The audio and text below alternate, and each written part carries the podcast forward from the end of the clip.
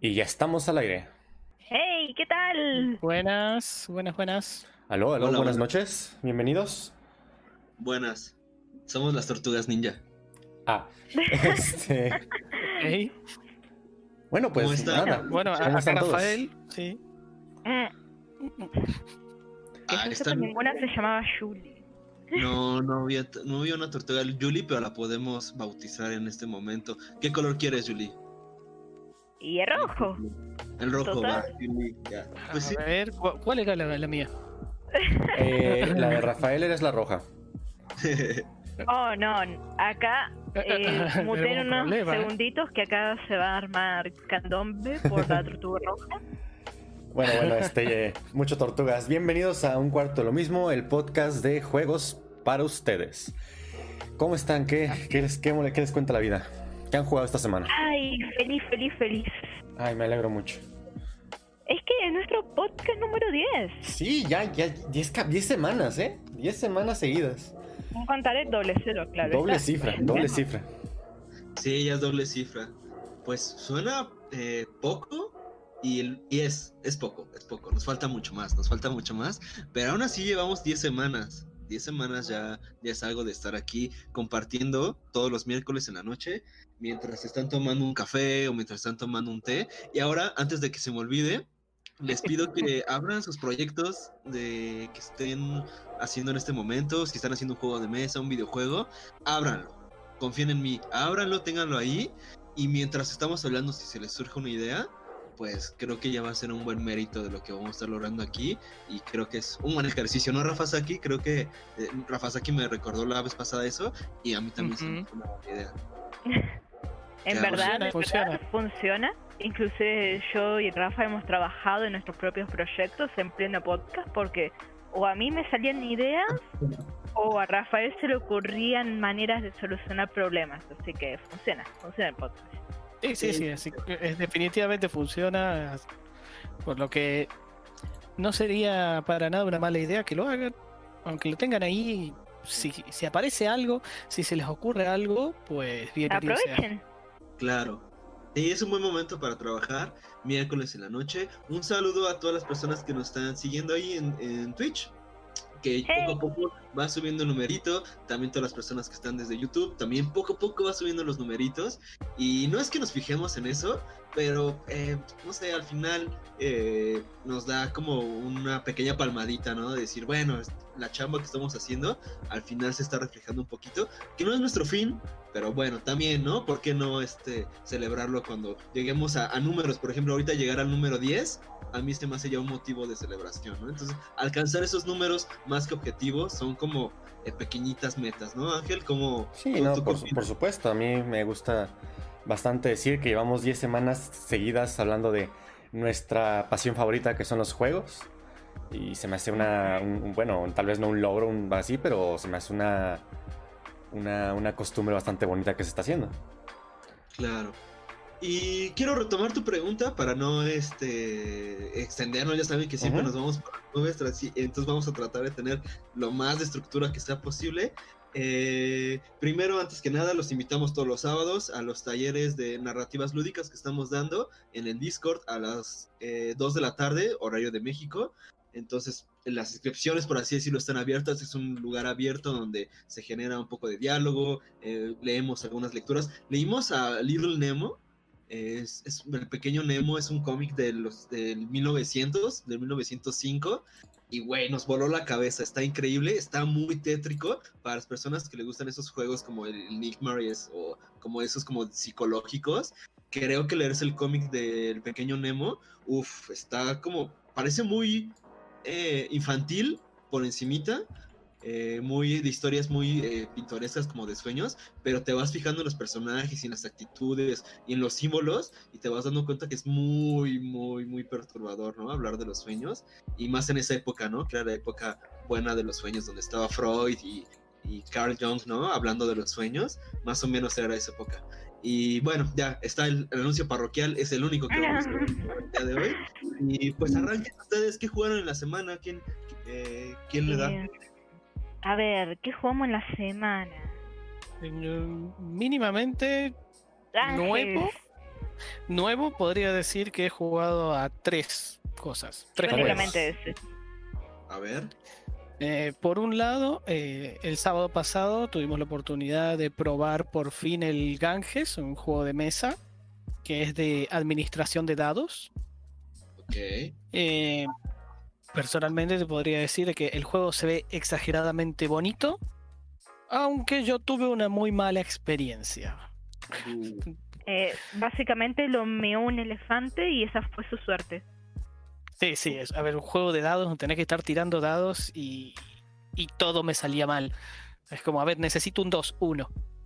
Necesito un 1, 1, y así, toda la partida. Pero bueno, Precisamente ese concepto eh, eh, de prueba tu suerte me gusta mucho, eh, ¿no? Como para referirse a los juegos. Entonces probaste tu suerte y no tuviste muy buena suerte, Rafa, ¿no? eh, no, No. no. La probó y no salió. Ni... No. En mi caso me lo pasé un poco mejor, no me molesta tanto eso, o sea, no soy tan represiva con juegos que son así, por ejemplo, el Catán está en base a dados también, ta- aunque también te da el tema de las probabilidades y pero no me molesta tanto a mí, personalmente. A Rafa sí le molesta un huevo y por eso no salen todos euros, ¿no? Pero yo no tengo problema de incorporar un poquito más de azar, lo hace más o menos el jugador muchas veces. Claro. Muy bien. ¿Y, y qué jugaste, Julie? Eh. ¿Qué jugaste tú? ¿O Eh, más yo? Ángeles y después no he jugado mucho más, he estado ocupada con el diente No, de Rafa. Sí. Eh, eh, jugaste un segundo juego. Que ese fue que probamos un prototipo nuevo. Ah, el sábado también. cierto. Y bueno, eh, eh, funcionó a medias, podríamos decir. Es como parte de la idea funcionó bien y otra parte no tanto. Así que bueno, e- era la Estamos viendo el progreso del juego y creemos que está yendo Sí. por un buen- muy buen camino. Ah, qué bueno. Pero le Me falta, alegro. pero le falta mucho. Fue el primer testeo y, y le falta bastante. Oh, Pero por algo se empieza siempre, ¿no? Claro. Ah, Claro. sí, sí, A ver, nosotros también hemos testeado por primera vez nuestro juego, eh, uno nuevo, que no sé si eso entra, porque es un juego en sí, pero que tenía un problema con la parte de puntuación y que no funcionaba la, parte de puntuación, yo no me daba a entender, estamos ahí como perrigate en un momento buscando de ver cómo hacer para solucionar el problema y al final salió algo bastante decente. Va, el, el proceso complicado de crear un juego, ¿no? Al final de cuentas. Eh, sí. Sí, sí, es complicado. Y el tercer juego que jugué es un jueguito de celulares. Se llama Drop the Number. Y me pareció una implementación bastante interesante de algo tipo Tetris. Donde la idea es que, bueno, todos sabemos, creo que todos conocen el Tetris, que van, van cayendo formitas y tenés que ir generando líneas para que se vayan eliminando. En este caso lo que caen son cajitas con números, son todos múltiplos de 2.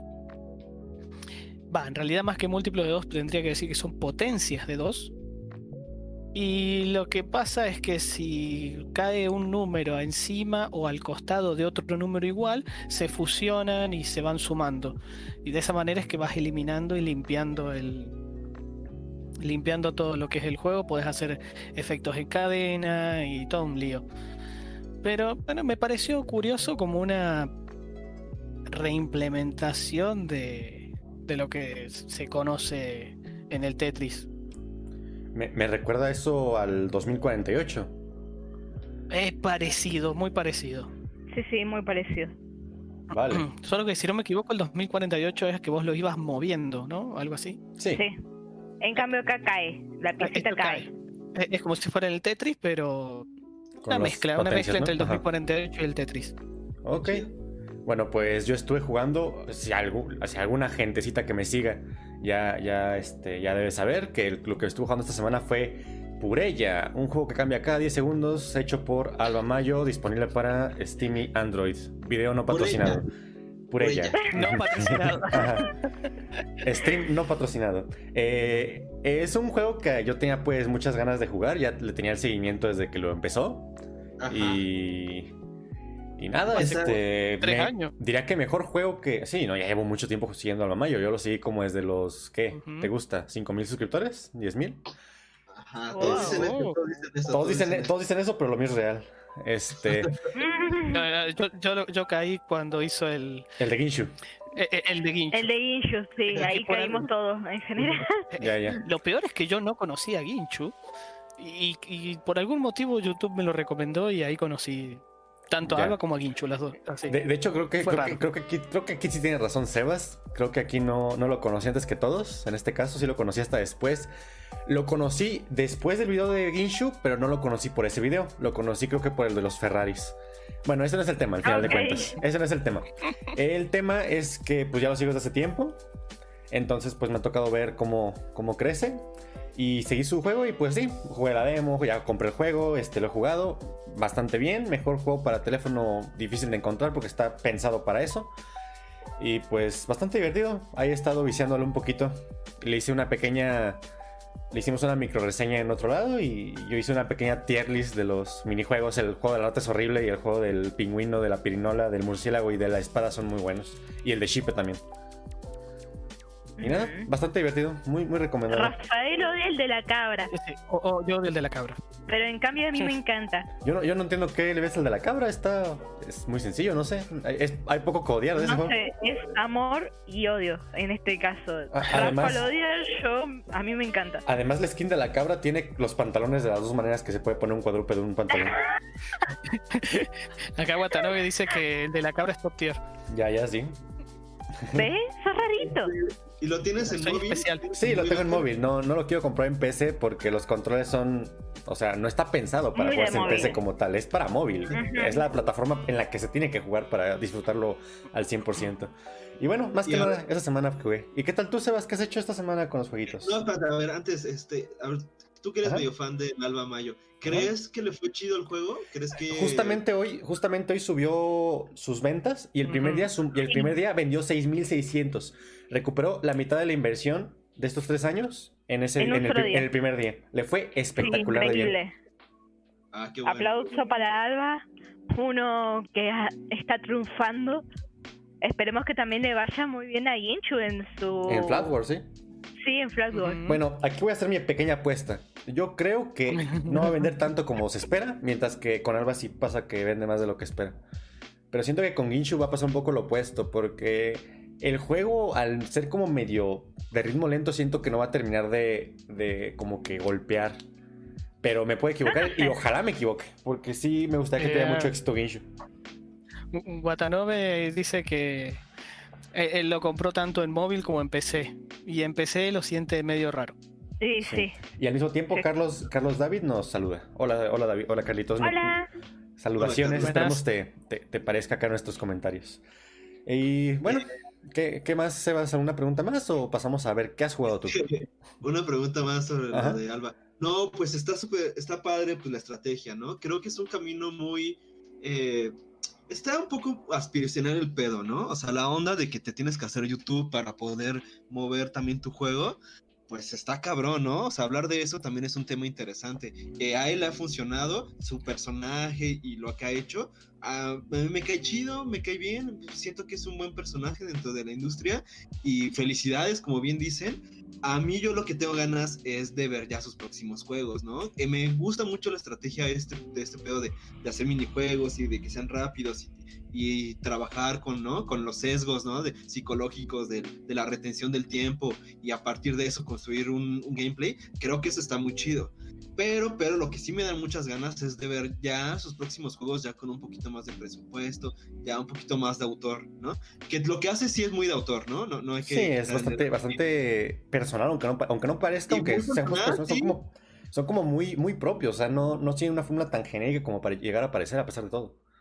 Claro, eso está padre también, ¿no? Que a pesar de que sí parece que es como muy genérico todo, pues todo tiene como un concepto detrás, ¿no? Lo de la cabra, to- tienen como chistes y todo eso.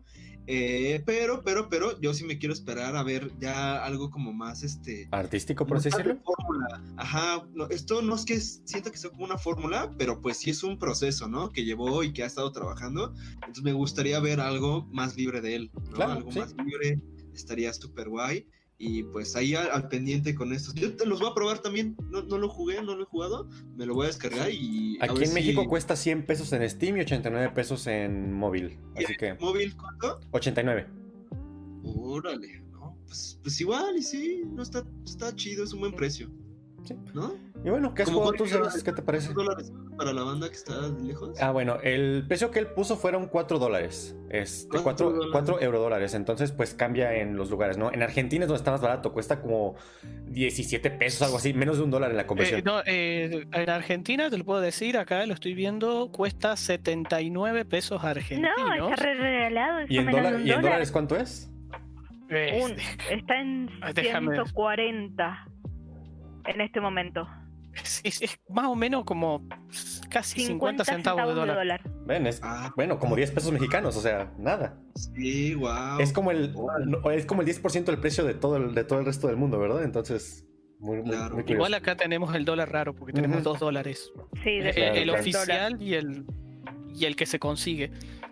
Y, Claro. y bueno, ese es ese sería más o menos como 50 centavos de dólar al que se consigue. Si no, estamos hablando de más o menos como 90 centavos de dólar al oficial. Claro. Bueno, Órale, pues este, pues habrá que probarlo, habrá que probarlo y ya luego ahí este le, le platicamos. Creo que también puede darse su análisis medio profundo, ¿no? A ver, si- a ver si lo aguanta, a ver si aguanta un análisis más profundo y le damos.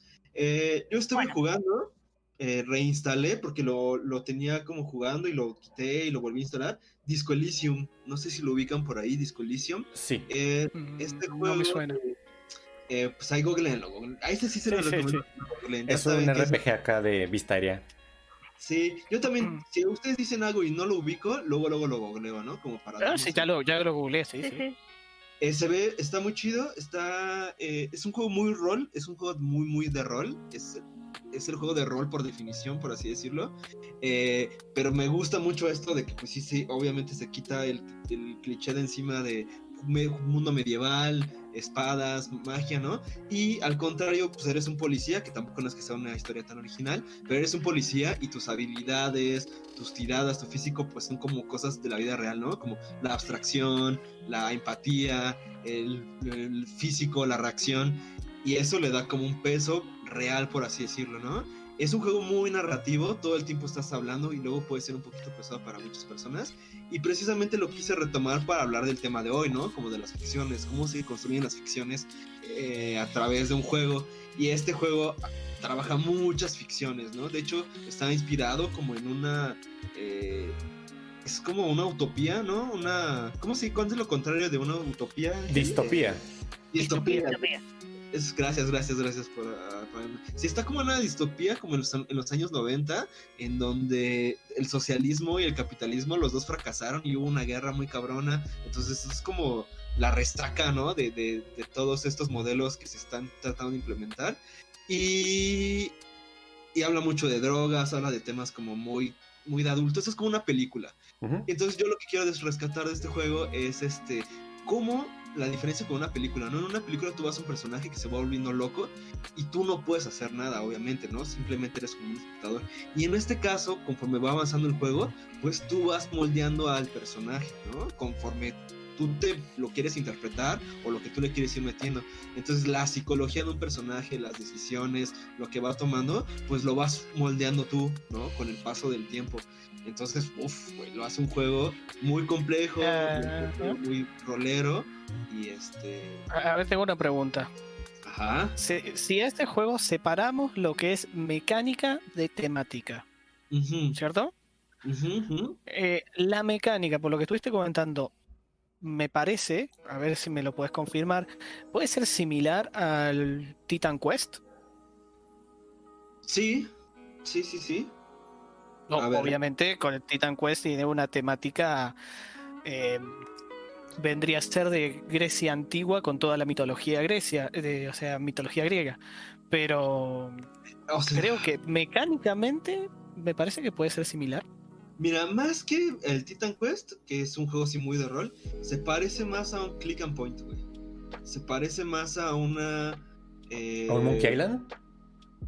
Como a una novela narrativa, ¿cómo se les llama? ¿Novela Aventura visual? gráfica. Ah, ok. Ajá. Se- Es más como una aventura gráfica, un click and point, porque todo está en el mapa y tú tienes que ir picándole y, y- y hablando mucho, es mucho diálogo.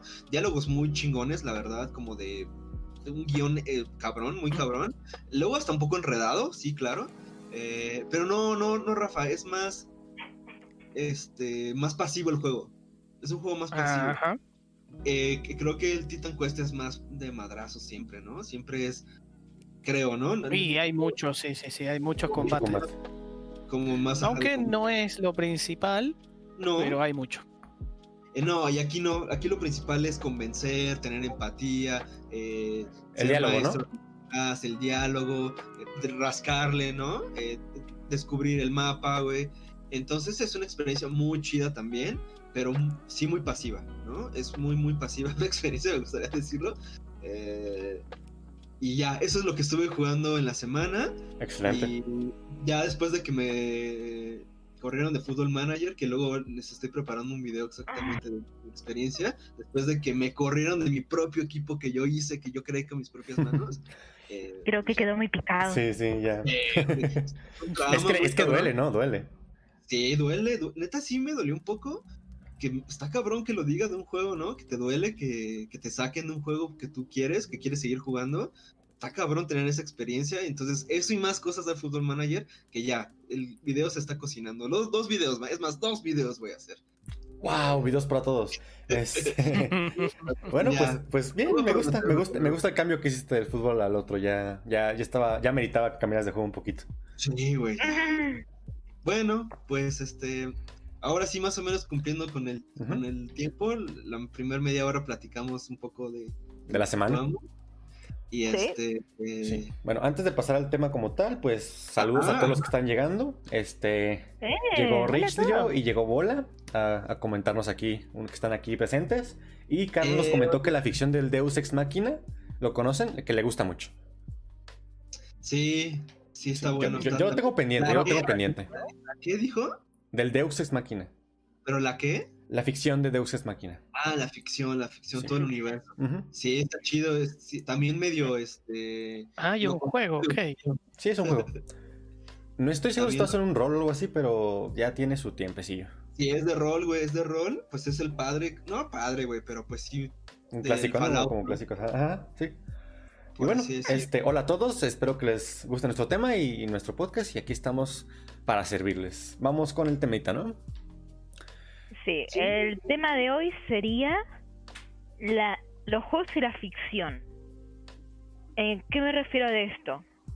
En cómo los juegos tienen su nacimiento a través de una ficción que los predecedió o al revés, como juegos que nacieron dieron lugar a obras de ficción posteriores a ellos. Por ejemplo, recuerdo que cuando salió Harry Potter, las primeras películas de Harry Potter, antes tuvo su libro, después la ficción de película, y después por último nacieron los juegos de Harry Potter. En base de Hogwarts, según la entrega que estuviera jugando, es como el objetivo general. Así que más que nada va por esas familias de diferentes artes, porque para mí desde un juego de mesa hasta un videojuego es todo considerado arte. Y de eso va a tratar nuestro podcast de hoy. ¿Dónde están esas similitudes? ¿Dónde se pueden encontrar estas familias? Y si les interesa un poco más, pueden llegar a tomarnos como referencia para sus futuros hobbies también, ¿no?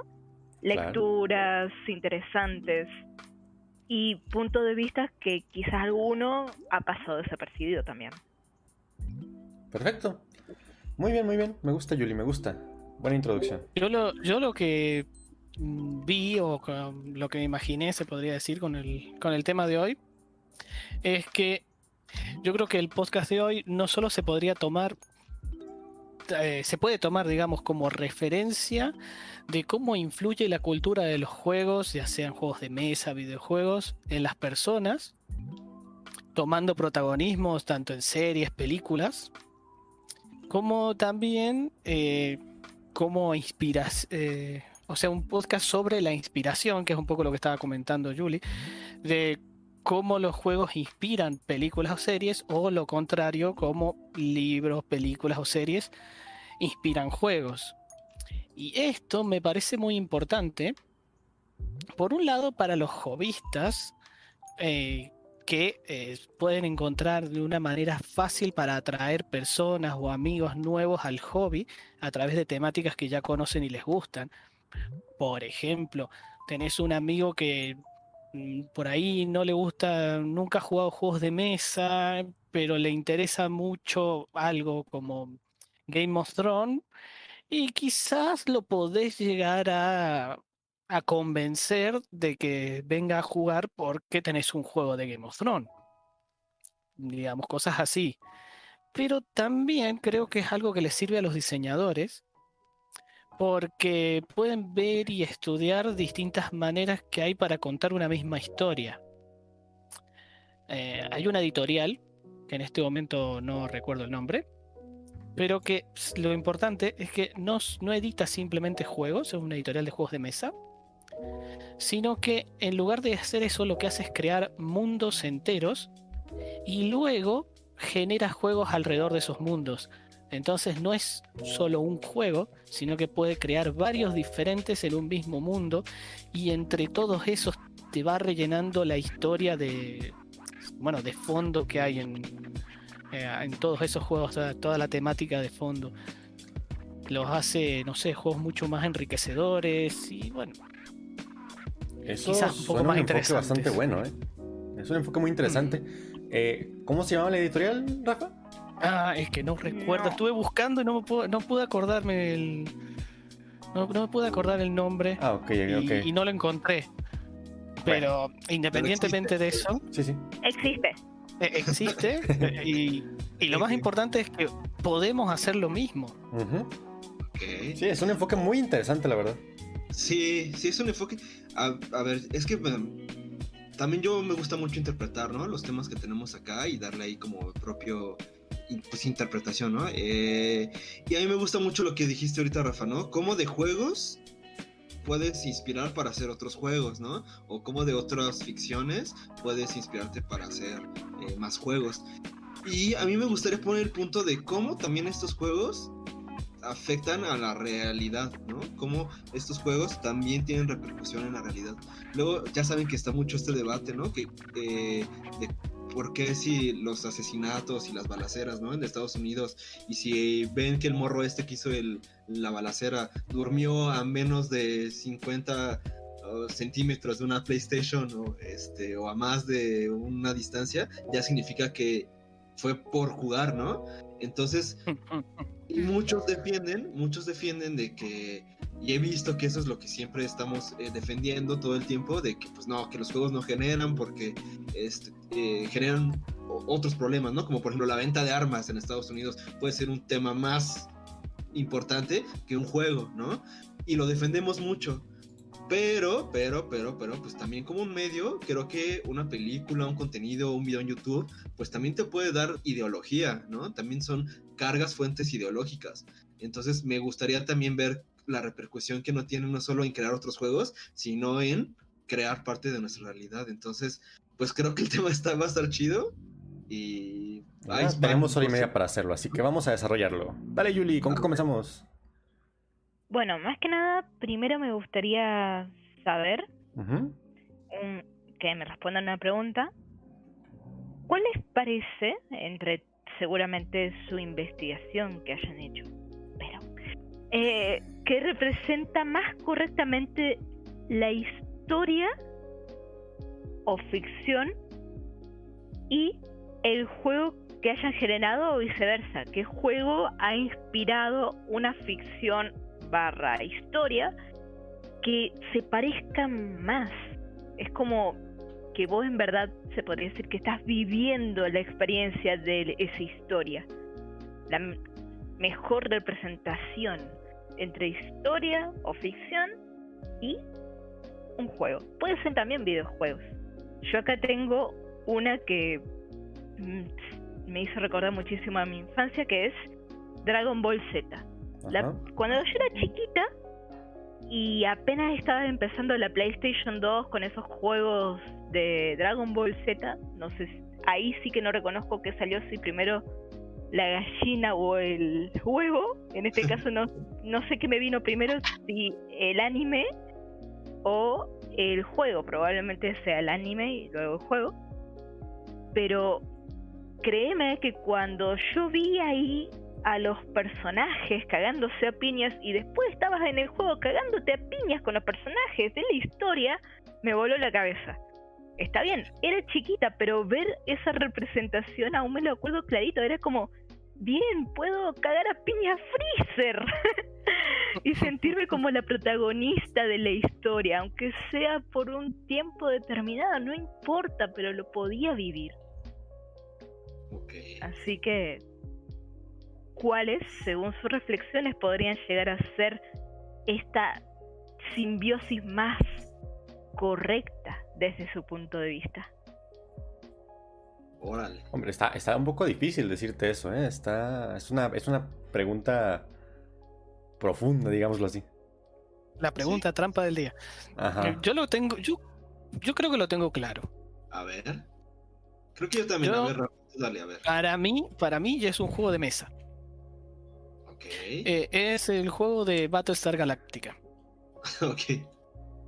No sé si lo conocen, no sé si conocen la historia de fondo, eh, pero bueno, comento un poquito. Battlestar Galactica originalmente es una serie, tenés dos series, una serie que es de los 70, 80 y una remake del que ronda el 2010, si mal no recuerdo. Mínimamente yo me vi la serie de la nueva y el juego está basado exclusivamente en la nueva. Bien, eh, la historia te narra un poco, que esto se ve desde el principio, no, no voy a andar haciendo spoiler, que tenés tanto humanos como Cylons, que se llaman, que ellos le dicen tostadoras, porque son robots que, bueno, históricamente hubo una, una pelea y una guerra de los humanos contra los Cylons, qué sé yo, bueno, inicia la historia eh, un ataque desde los Cylon que destruye todo el planeta donde están viviendo los humanos, que no tienen otra... O, sea, no pueden zafar de otra manera que no sea subiéndose las naves y escapando. Y a ver si logran escapar. Y la historia va de ahí, de una especie de pelea, de, de persecución de perro y gato durante el, el transcurso de la serie. Bien, eh, en el, juego, creo desde mi punto de vista que lo narra muy bien. Estás dentro de lo que es la nave principal de la historia, que es la Battlestar Galáctica. Es un juego cooperativo donde todos están tratando de sobrevivir y lograr que la nave pueda llegar a su destino mientras te enfrentas con oleadas de ataques de los Cylons y te encontrás con que pueden haber infiltrados. No sabes quién, pero alguno de los otros jugadores puede llegar a ser en realidad un Cylon y vos no lo sabes. Así que te encontrás con un juego de roles ocultos donde tenés que estar entre todos ayudándose, pero mientras tanto lo, tenés unos que tratan de sabotear las cosas, medio al estilo de, lo que es ahora que se conoce el Among Us. es muy, muy del, estilo de juego, solo que en juego de mesa y bueno, ya tiene sus años. Ya tiene tiempo, sí, ya tiene tiempo. Así que para mí ese es uno de los mejores implementaciones que he visto. Wow. A ver, tú Ángel, ¿tienes alguna? No, es que ahorita, es que ahorita a mí me, cuesta entenderlo, ¿eh? ¿eh? Mira, a mí uno de los juegos que más me hacen sentir inmerso, que de verdad estoy como que viviendo esa ficción que me presentan. Ya he comentado este juego un par de veces, pero ha sido What Remains of Edith Finch, que es lo que queda de mm. Finch, que era el juego donde les digo que usa mucho la interacción de cosas sencillas para sentirte dentro de las cosas algo tan sencillo como pasa en otros juegos, no es único de este, donde tú para abrir una puerta en lugar de hacer clic y ya o presionar una tecla E o lo que quieras, eh, tú tienes que tocar la perilla justamente la perilla, no la puerta, la perilla, mantener el clic y empujar. Y como vas empujando, se va empujando de esa misma forma la, la puerta. Y si la regresas, se regresa y así. O sea, son interacciones muy bonitas. Y así como esos, y así como ese siento que es el que más me he sentido inmerso. Sin embargo, se me viene otro a la mente muy interesante también. Que me gusta también muchísimo. Que es Papers, Please. Papers, Please es un juego hecho por un polaco, si mal no recuerdo. Donde tú eres un. Donde tú, Gloria Astroska. Gloria Astroska. Gloria Astroska. Este, donde básicamente tú eres un, un, un, señor en aduanas. En una. Básicamente en una Unión Soviética. Que es Astroska. Y representa un poquito muy bien todo. O sea, fuera de que es así de estar, de estar sellando, pasando, bloqueando y todo eso te mete mucho en esto de que tú estás en una rutina tediosa que al principio puedas poner atención, pero conforme van pasando las horas, la monotonía te va destruyendo poco a poco. Y de vez en cuando te, te pueden colar eventos diferentes, o sea, se te puede ir alguien que tenga un arma, que tenga un arma, que tenga bombas, eh, alguien que sea ilegal, cosas por el estilo. E incluso llega a haber un asunto político de guerras de, de guerras de, de, cosas, pero, eso, ajá, pero eso, eso, es otro tema, ¿no? Lo importante es eso, que te inmerses y que estás muy en sintonía con lo que está pasando en el juego tú físicamente, que es, estás agarrando un objeto sí. que es el mouse y lo arrastras a un lado y sellas y regresas y todo eso y vas aventando. No, es, no hay un botón para hacer todo automáticamente. Tú tienes que ir a no. ese botón y presionar y arrastrar y soltar. Y tienes que mirar. El pasaporte lo tienes que pasar. Ajá. Agarras la lupa, lo pasas. Comparas reglas, la pasas. Hablas, todo eso. Entonces es como una manera muy interesante en la que te quedas muy dentro de esa ficción. Creo que Papers, Please es mi elección ahorita mismo. Papers, Please. Juego muy recomendado, muy bonito. Sus papeles, por favor. Uh -huh, efectivamente. Muy buen punto de vista. La verdad no se me había ocurrido, pero sí te tengo que dar absoluta razón en eso. Es un juego que, como decías, es súper absorbente y también muy recomendado. Aguante la Yuli pregunta, Victoria. Sí. sí, yo sí pienso en los primeros juegos, ¿no? Sí me quiero ir como a los primeros juegos y lo tengo como en dos niveles. Traté como de estructurarlo mientras ahí hablaban y me inspiró un poco también lo que decían. Este, en primer lugar, y en el que más me acuerdo que, que, estoy, que estuve inmerso, y por el formato también, fue con Pokémon, con el de Game Boy Color. Eh, por el mismo formato, Pocket íntimo, ¿no? De adolescente, de, de, niño que se que prefiere no ir a una fiesta y prefiere mejor estar en una esquina jugando ahí con, con sus pequeños tamagotchis. Venimos como del tamagotchi y luego nos ponen a, los Pokémon que son como tamagotchis, pero que aparte se pueden dar hostias. Güey, qué locura, qué locura con estos tamagotchis. Eh, aparte, pues tenía todo, ¿no? Lo que hemos hablado muchas veces de Pokémon, esta invitación a la exploración, esta eh, ¿no? También el avatar, ¿no? Que también es muy invisible, tipo, eh, muy transparente, tipo Zelda, ¿no? Que er-, eres tú y tú te eh, personalizas con el, con el usuario. Bueno, esa, esa cuestión, ¿no? Que tú te identificas con el avatar. Eh, y ese fue un pequeño descubrimiento de decir, wow, ¿no? Pero también se lo merito mucho lo que les decía al formato, ¿no? Al formato Pocket. Creo que no se hubiera podido en alguna otra consola, ¿no? En Super Nintendo iba a estar muy difícil, ¿no? En otra otra consola que no sea tan personal, me hubiera costado generar esta inmersión y esta relación con la ficción, ¿no? En este caso la de Pokémon. Y pues sí te la terminas no creyendo, pero pues sí marcándote como parte especial.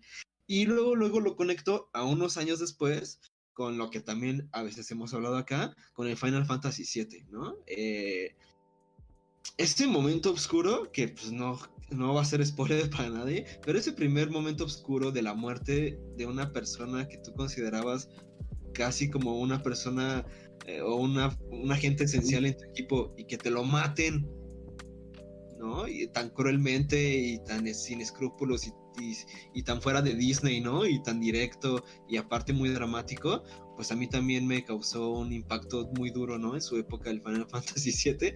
Y desde ahí, desde ese momento, desde sentir eso, esa emoción tan fuerte, dije, verga, esto es lo que quiero que se sienta cuando se juega, ¿no? Creo que esto es la clave. Porque nunca esto me lo dio ni un libro, ni una película, nada, güey, ¿no? Nunca había sentido algo así como en ese momento con Final Fantasy y ahí fue también como el quiebre, el quiebre total de, de esa ficción. Entonces, este, pues eso, eso es un poco ahí mi, mi punto de vista. ¿Cómo, Wow. cómo lo ven? Pero no es lo mismo lo que uno puede llegar a empatizar con un personaje de una serie o una película que lo que te permite empatizar con uno de un juego donde por ahí te acompaña quizás durante mucho más tiempo. Mm, Claro. Creo que, creo, creo que esto lo había comentado antes, pero bueno, eh, es, eh, a veces es muy fácil sacar la frase de que el videojuego es la evolución del cine, pero yo platicé un poco con un profesor que le sabe pues a esto de las artes y así que tiene eso, y creo que ambos concluimos que más bien los videojuegos o los juegos en general son más bien la evolución del teatro, porque aquí tú te vuelves partícipe y tú vives esas experiencias más que solamente ser un espectador. Y, y sí, eso hace que te comprometas a un nivel mucho más. O sea, creo que pocas veces llegas a sentirte tan feo cuando se muere alguien en una película o una serie que cuando se muere alguien con el quien tú conviviste, tú decidiste qué hacer, tú decidiste qué platicar y todo eso. Y, Mm. y llega a dar bastante, bastante fuego emocional. Hay que cuestionarse me- un poco esto de lo de evolución, ¿eh? Del teatro. Ujú. No, mm. no, no me siento tan... ¿cómo, no, ¿Cómo lo ven ustedes? Yo no me siento tan cómodo diciendo que el juego, el videojuego es una evolución del teatro.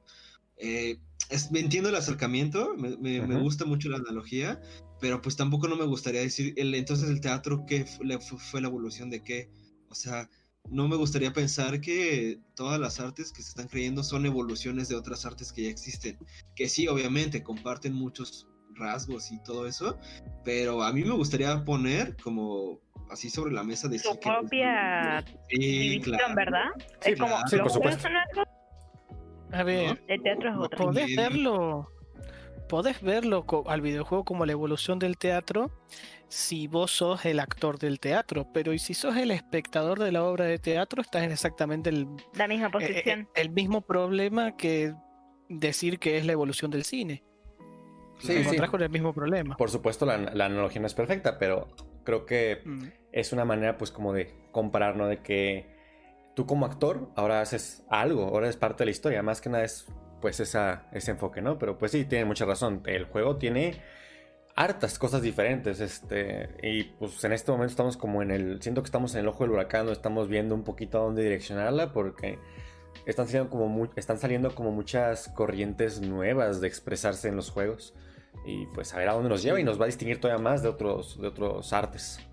Claro, claro, claro. Le falta, le falta mucho, ¿no? Le falta muchísimo. Eh, eh, por ahí dicen que es un medio nuevo. Pues ya no está nuevo, güey, ¿no? Ya no, no es tan nuevo. ¿Cuántos años ya tendrá? Como 35 años ya el, el videojuego como tal. Sí, Eh, hasta más, ¿Cómo hasta cuando más. salió? Ay, no ¿Es me- de 70 y pico? No sé, la Sí. verdad. Pero sí, ya- o sea, ya tiene su tiempo esto, ya tiene su tiempo. O sea, Mario, ¿cuántos años te está cumpliendo su aniversario? 35. A ver, por ejemplo. O sea, Ya, Mario no es nuevo. O sea, Mario no es. El Pong es del 72. 43 Pero por ahí años. había juegos. Pero había juegos antes del Pong, ¿no? Como este juego que Mm, se hicieron en la, en la computadora. Sí esta habían juegos, pero es que el Pong se mantiene Este como... es. El Pong se mantiene como tal porque es como que el que empieza a cumplir ciertos parámetros. Porque antes había un simulador del espacio que era como el... eh, como el Asteroids, pero era más que una demo técnica para demostrar que se puede hacer computaciones físicas en una PC como a tiempo real, pero... Es como el Catán, básicamente el Pong. Ajá, sí, algo así. Es tomado este- como una línea de partida históricamente. Sí, un parteaguas básicamente. Claro, sí, eh, sí. el Catán se lo ve como el padre de los juegos de mesa modernos, pero si te pones a ver, hay juegos que salieron antes del Catán que también tienen Go. mecánicas modernas, Claro. pero Vos te sigues jugando el ¿Cuál? ajedrez Go. Eh, no, pero, pero no es el del tipo de mecánicas modernas. Sin embargo, hay juegos que son. A ver, el Catán es del 94. Tenés juegos anteriores del, del 92, del 89, 88, que también tienen mecánicas que se podrían considerar modernas. Sin embargo, no tuvieron la fama que tuvo el Catán y por eso no que- iniciaron esta nueva Sí. tendencia.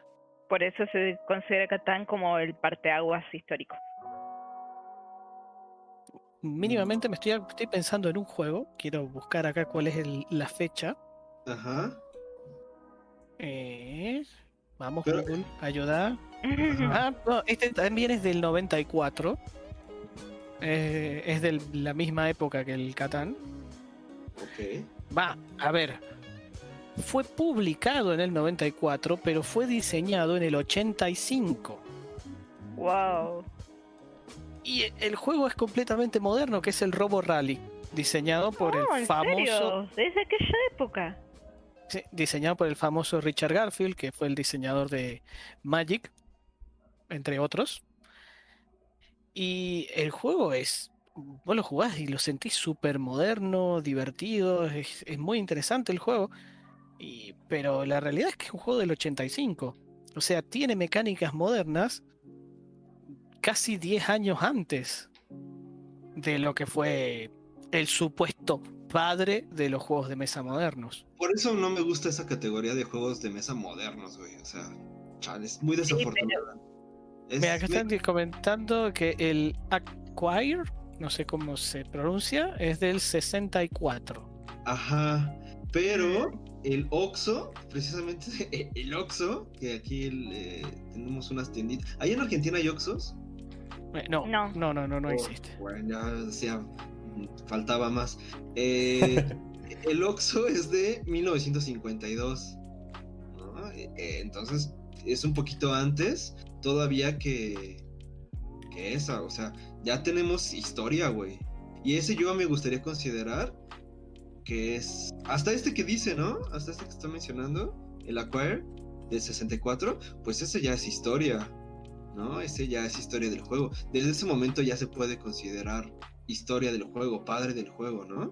A ver, O, o se no. puede considerar que se inició la historia de los juegos gracias al primer rey que se interesó por escribir sobre los juegos. Que El Alfonso X. el Alfonso X con su famoso libro de los juegos de mesa, Ah, era el libro de los juegos. libro de juegos, Ah, ok. que como no existe en la computadora, videojuego, ahí no hay. pero tenía un montón de historia, un montón de información y se podría considerar que la historia de los juegos empieza ahí. Desde que alguien Pero- escribe. Va, o sea, los juegos existían de- desde antes, Seguramente. obviamente, Sí, claro, claro. pero ese rey era tan amante de los juegos que mandó a hacer una Un especie libro de un libro que era ¿En qué vendría a ser como una especie de Uy, no me acuerdo. como a mil, hay que buscarlo. 1500 por ahí. Sí, sí. Vendría a ser como una especie de enciclopedia de los juegos.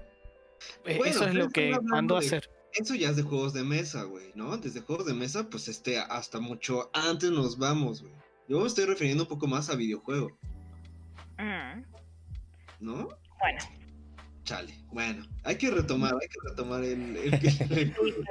si no nos vamos y no volvemos. Sí, sí. Un saludo al Richie, eh, Sí. al Richie. Sí, y ahorita Bola nos dice que el, juego de la, que el juego de la vida tiene su versión por los por el siglo XIX, o sea, en los 1800. Sí, güey, no, Wow. Sí, al, final, al final siempre podemos regresar a muchas cosas, ¿no? Mira, Entonces- bueno, respondiendo la, la pregunta, el libro de los juegos Ajá. eh, es del 1260, 70 por ahí. Wow, Sí. A ver. Sí, ya estaría, estaría padre ver de la historia de los juegos. ¿Qué les parece un día de estos? Sería interesante. Sí, invitamos Anotado. a alguien que, alguien que le sepa chido la historia de los juegos y le hacemos preguntas incómodas, igual que a Bola. cuando Sí, sí, aquí. igual que al buen Que Bola. luego preguntas más incómodas cuando venga, así de cosas más incómodas. Ah, sí, Un claro. saludo. Un saludo, Bola. Bueno, este. Pues ahí está. ¿Qué, qué tal, Yuli? ¿Qué más? ¿Con qué seguimos? ¿Con qué seguimos? Seguimos con guiños. Niños. Específicamente, ¿qué guiño que haya aparecido en alguna ficción que ustedes hayan visto es como, oh por Dios, conozco esto, o no puede ser, apareció tal cosa? Por ejemplo, yo, cuando no conocía el tema de los juegos, el primer guiño que vi fue gracias a The Big Bang Theory, cuando, Cat- cuando Sheldon saca un Catán. Ese fue mi primer acercamiento hacia los juegos, ese guiño de sacar un Catán y jugar un Catán, fue como, ¿qué, ¿qué es eso que está mostrando? No tenía ni idea. Pero gracias a ese guiño fue que cuando la próxima vez que lo vi en la realidad dije, pero este fue el juego que vi acá. Y me estaba explotando la cabeza porque pensaba, no sé, que era un prop, que no era un juego en serio. Así que, ¿cuál sería el guiño que más les ha llamado la atención? También puedes hablarse más adelante de traspasos de la cuarta pared. La cuarta pared. Hablas de un guiño a juegos en un medio que no sea juegos. Exacto. Oh, y yo iba a decir un guiño a juegos en otro juego. Eh, que eso es válido. De juegos a juegos, hemos visto encima, yo ya sé de cuál juego estás hablando, creo. Así que vamos a ver. A ver, Ajá. hay un juego que me llamó mucho la atención. Em, no sé si conocen el juego Diamant. Lo sabía. Es un jueguito de mesa bastante simple, muy útil para introducir personas nuevas al dentro de lo que es eh, esto de los juegos de mesa. Al mundillo dirían algunos. Claro, al mundillo, al hobby. Al hobby dirían Porque otros. e- e- el, juego es muy simple. Cada jugador lo que tiene que hacer es decir, se mete en una cueva a buscar diamantes. Y vos lo que todos al mismo tiempo deciden quién sigue avanzando y quién se queda. Pero claro, te encontrás con algo al estilo de lo que vendría a ser Indiana Jones, donde hay trampas y peligros y puede salirte mal. Lo, lo gracioso es el hecho de que eh, las cartas del juego las cartas que te van diciendo, que te van mostrando tanto peligros o si encontraste diamantes, hay algunas cartas que tienen pequeños guiños a otros juegos de la misma editorial, donde vos te pones a ver, tiene un dibujitos chiquitos por ahí de que, no sé, ibas caminando por la cueva y te encontraste la caja de un Catán. O te vas y, se ve, o sea, se ve que está el dibujado ahí chiquito, capaz que la caja de un Catán o de otro juego y cosas por el estilo que fue eh, mm, cuando cuando nos dimos cuenta fue algo Como, oh por Dios, de Sí, repente sí, sí. todo, todo el mundo, todo el mundo estaba queriendo ver. ¿En serio? Esto estaba dibujado acá y lo jugamos, lo contra jugamos y recién ahora nos damos cuenta. Hmm. Eh, sí, fue, fue genial. Además de que tiene cuidado de que si vos ves el numerito de diamantes, por ejemplo un 5, un 7, y te pones a contar los diamantes rojitos que aparecen, son esa cantidad. Así de cuidadito está el juego. Hmm. Ujú. Sí, sí. Así que bueno, ese me pareció bastante curioso. Como lo que serían de guiños adentro de juegos. Guiño, guiño. Hmm. Mm. Pues sí, eh, me, me gustaría pensar que, ah, pues uno de los guiños que también me recuerda mucho es cómo pasas de... eh, es que, por ejemplo, jugar fútbol en la secundaria era muy habitual, ¿no? Entonces llegar y jugar FIFA, pues también era un guiño a toda tu estructura, ¿no? Que tenías en ese momento. Entonces, a mí se me hace que uno de los primeros guiños fue ese, ¿no? De, de que algo que tú disfrutas hacer, pues también lo puedes hacer desde la comodidad de tu sala. Entonces, ese guiño también de representar algunas actividades de la vida eh, como parte del juego, eh, se me hace también un, un guiño interesante. Eh, algo, algo así me parece interesante. ¿Cómo ven? Mm, Acá, Una manera de interpretarlo. acá mm, Richie está comentando en, en Twitch que dice que conoció a Agrícola porque lo juegan en un episodio de Orphan Black. Ok, interesante. Ay, estaría bien padre jugar. Siempre les digo que hay que jugar a Agrícola. Eh, Agrícola también está bien padre. También ese guiño de Agrícola. Ajá. Cuando conocí a Agrícola, qué bueno que lo mencionó. eh, a jugar a Agrícola. Ya, ya, está en la lista de cosas que hacer ahí. Jugar a Agrícola. Eh, Es muy lindo juego. a- Sí, es muy lindo. Es muy, muy lindo también. Cuando juegas por primera vez Agrícola, te vuela la cabeza. O sea, ese concepto de volar la cabeza está un poco sobrevalorado, pero cuando juegas Agrícola, sí es entender ya una nueva forma de ver los juegos de mesa. Y más si antes no has jugado tantos, tantos juegos y luego el quinto o sexto que juegas es Agrícola, pues te da el mundo de posibilidades que puedes hacer con los juegos de mesa. Eh, y la primera analogía que se me ocurrió de por, de por encimita, ¿no? Después de jugar eh, agrícola es, pues es una representación, ¿no? De, de la realidad, como si no comes en dentro del juego, si no le das de comer a tus hijos, pues te empiezas a hacer mendigo, ¿no? Empiezas a, eh, si no cuidas, si no prosperas, si no tratas de, de cuidar tu planeación, hacer una planeación al futuro, pues lo más probable es que te mueras de hambre. Y eso pues es un reflejo culero, ¿no? De, un poco del, en el sistema que, vivimos, ¿no? De que si no trabajas, de que si no laboras, de que si no lo haces aparte correctamente, no comes. Entonces luego, luego enterarme de que un juego lo representa así, uff, dije, wow, o sea, si se puede contar esa historia con esas mecánicas, imagínate, ¿no? ¿Qué otras cosas se pueden contar?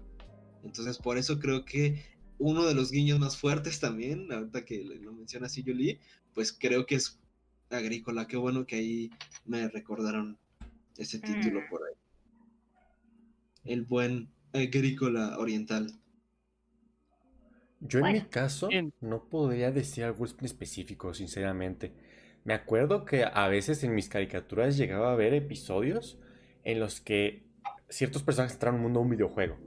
En este caso recuerdo dos que era ¿Cuál? el de los padrinos mágicos, donde en la primera temporada entran a un eh, Timmy le pide a sus padrinos a, sus padrinos a que, que hagan un, un, videojuego donde puedan entrar ellos.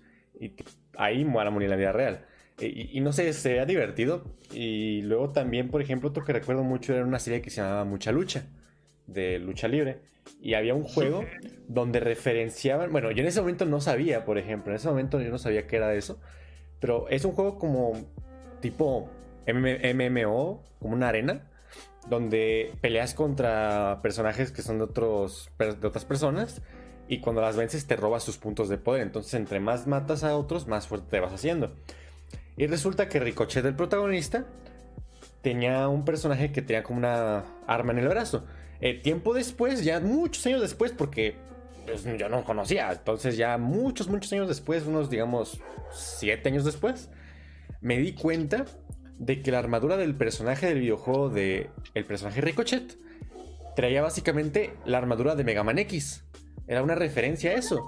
Y, y, y después, después, y lo conecté después de tantos años con mi, con mi memoria del pasado y fue así de, ah, mira, era de Mega Man wow. X, qué cosas. Y lo chistoso es que no he jugado Mega Man X, pero conozco la armadura y fue así de, oh, oh, oh, conexión, sinapsis, sinapsis. Esos pequeños easter eggs. Sí, sí. Sí. Y, y probablemente, y probablemente los demás personajes de los demás luchadores también tenían referencias a, a otros juegos, pero no los recuerdo. Mm. El que recuerdo a ese era, recuerdo que, que, que era la de Mega Man X. No, no, no sé por qué, pero no se me da la cabeza cuando me acuerdo. O sea, me acuerdo de esa específicamente. Wow. Yo me acuerdo, se me viene a la mente de lo que vendría a ser animaciones. Uh -huh eh, se me viene a la mente dos que hacen referencia a lo mismo y es a Dungeons and Dragons. Por un lado está el laboratorio de Dexter, donde está el capítulo mm, en el, el que rol, ¿no? Dexter, sí, Dexter se pone a dirigir la partida contra los contra los amigos y, y, nunca mejor dicho que es contra los amigos porque buscan las mil y una para hacerlos perder y morir. Y el otro que también estaría referenciando a Dungeons and Dragons fue Futurama. En un, hay un capítulo donde no solo lo referencia, sino que lo lleva completamente al absurdo, eh, haciendo que el, el, personaje cuando está jugando no toma ninguna decisión, sino que es todo el dado.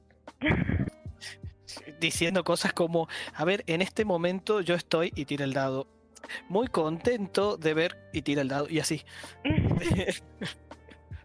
Eh, ese de Dexter es cuando Didi, eh, no, sé, no, sé, si es el mismo capítulo, pero es cuando Didi se hace máster después, ¿no? Sí, sí, el sí, mismo ese es el mismo capítulo. No, yo recuerdo mucho esa parte del premio que le dan a Dexter. ¿Te acuerdas qué premio le daban a Ah. Dexter después de Ay, no me acuerdo. Creo que le daban uno que agarraba dos dedos así y se quedaba. No, lo que ese le es otro daban- capítulo, ese es otro capítulo. Ah, lo que le daban a Dexter de premio era una copa que nunca se secaba. a todos les daban espadas, así cosas bien locas. Oh, ¿Querés estar Ah, ya recordé el episodio. Sí, sí.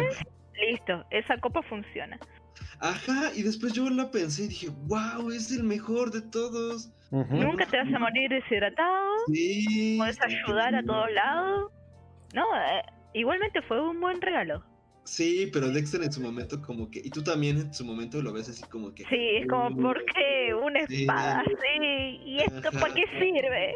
Y ya, y en su momento Eh. lo pensé, ¿eh? wow, wow, qué chido la copa. Y ya, ahorita lo mantengo, ¿no? Lo mantengo. Creo que nos están escribiendo por Twitch, ¿puede ser? A ver. Sí, sí. Bola, Bola dice que siempre quiso jugar Dungeon por eh, culpa del laboratorio de Dexter. Sí, sí, sí. Y Rich Y- dice que él recuperó el interés a, los jue- a, a- a eso por Community. Community. Mm, E- Eso me recuerda que yo me empecé a interesar en el rol un poquito cuando vi en Gravity Falls este que estaba que había un dado de caras infinitas. Oye, y de- pero pues son caricaturas muy nuevas, ¿no, Ángel? ¿Cuántos años tienes? Ah, bueno. O sea, tengo 22 añitos, este, pero aún así yo por el rol nunca me llegué a interesar tanto. Ya está más grande. Entonces, eh, ahora que me acuerdo, Gravity Falls en la segunda temporada tiene un episodio de un dado con caras infinitas para jugar rol. Y de esas Wow. caras infinitas hay una cara que es liberar a un mago que hace que el rol se vuelva real y que te peligre y que te quiera atrapar y así.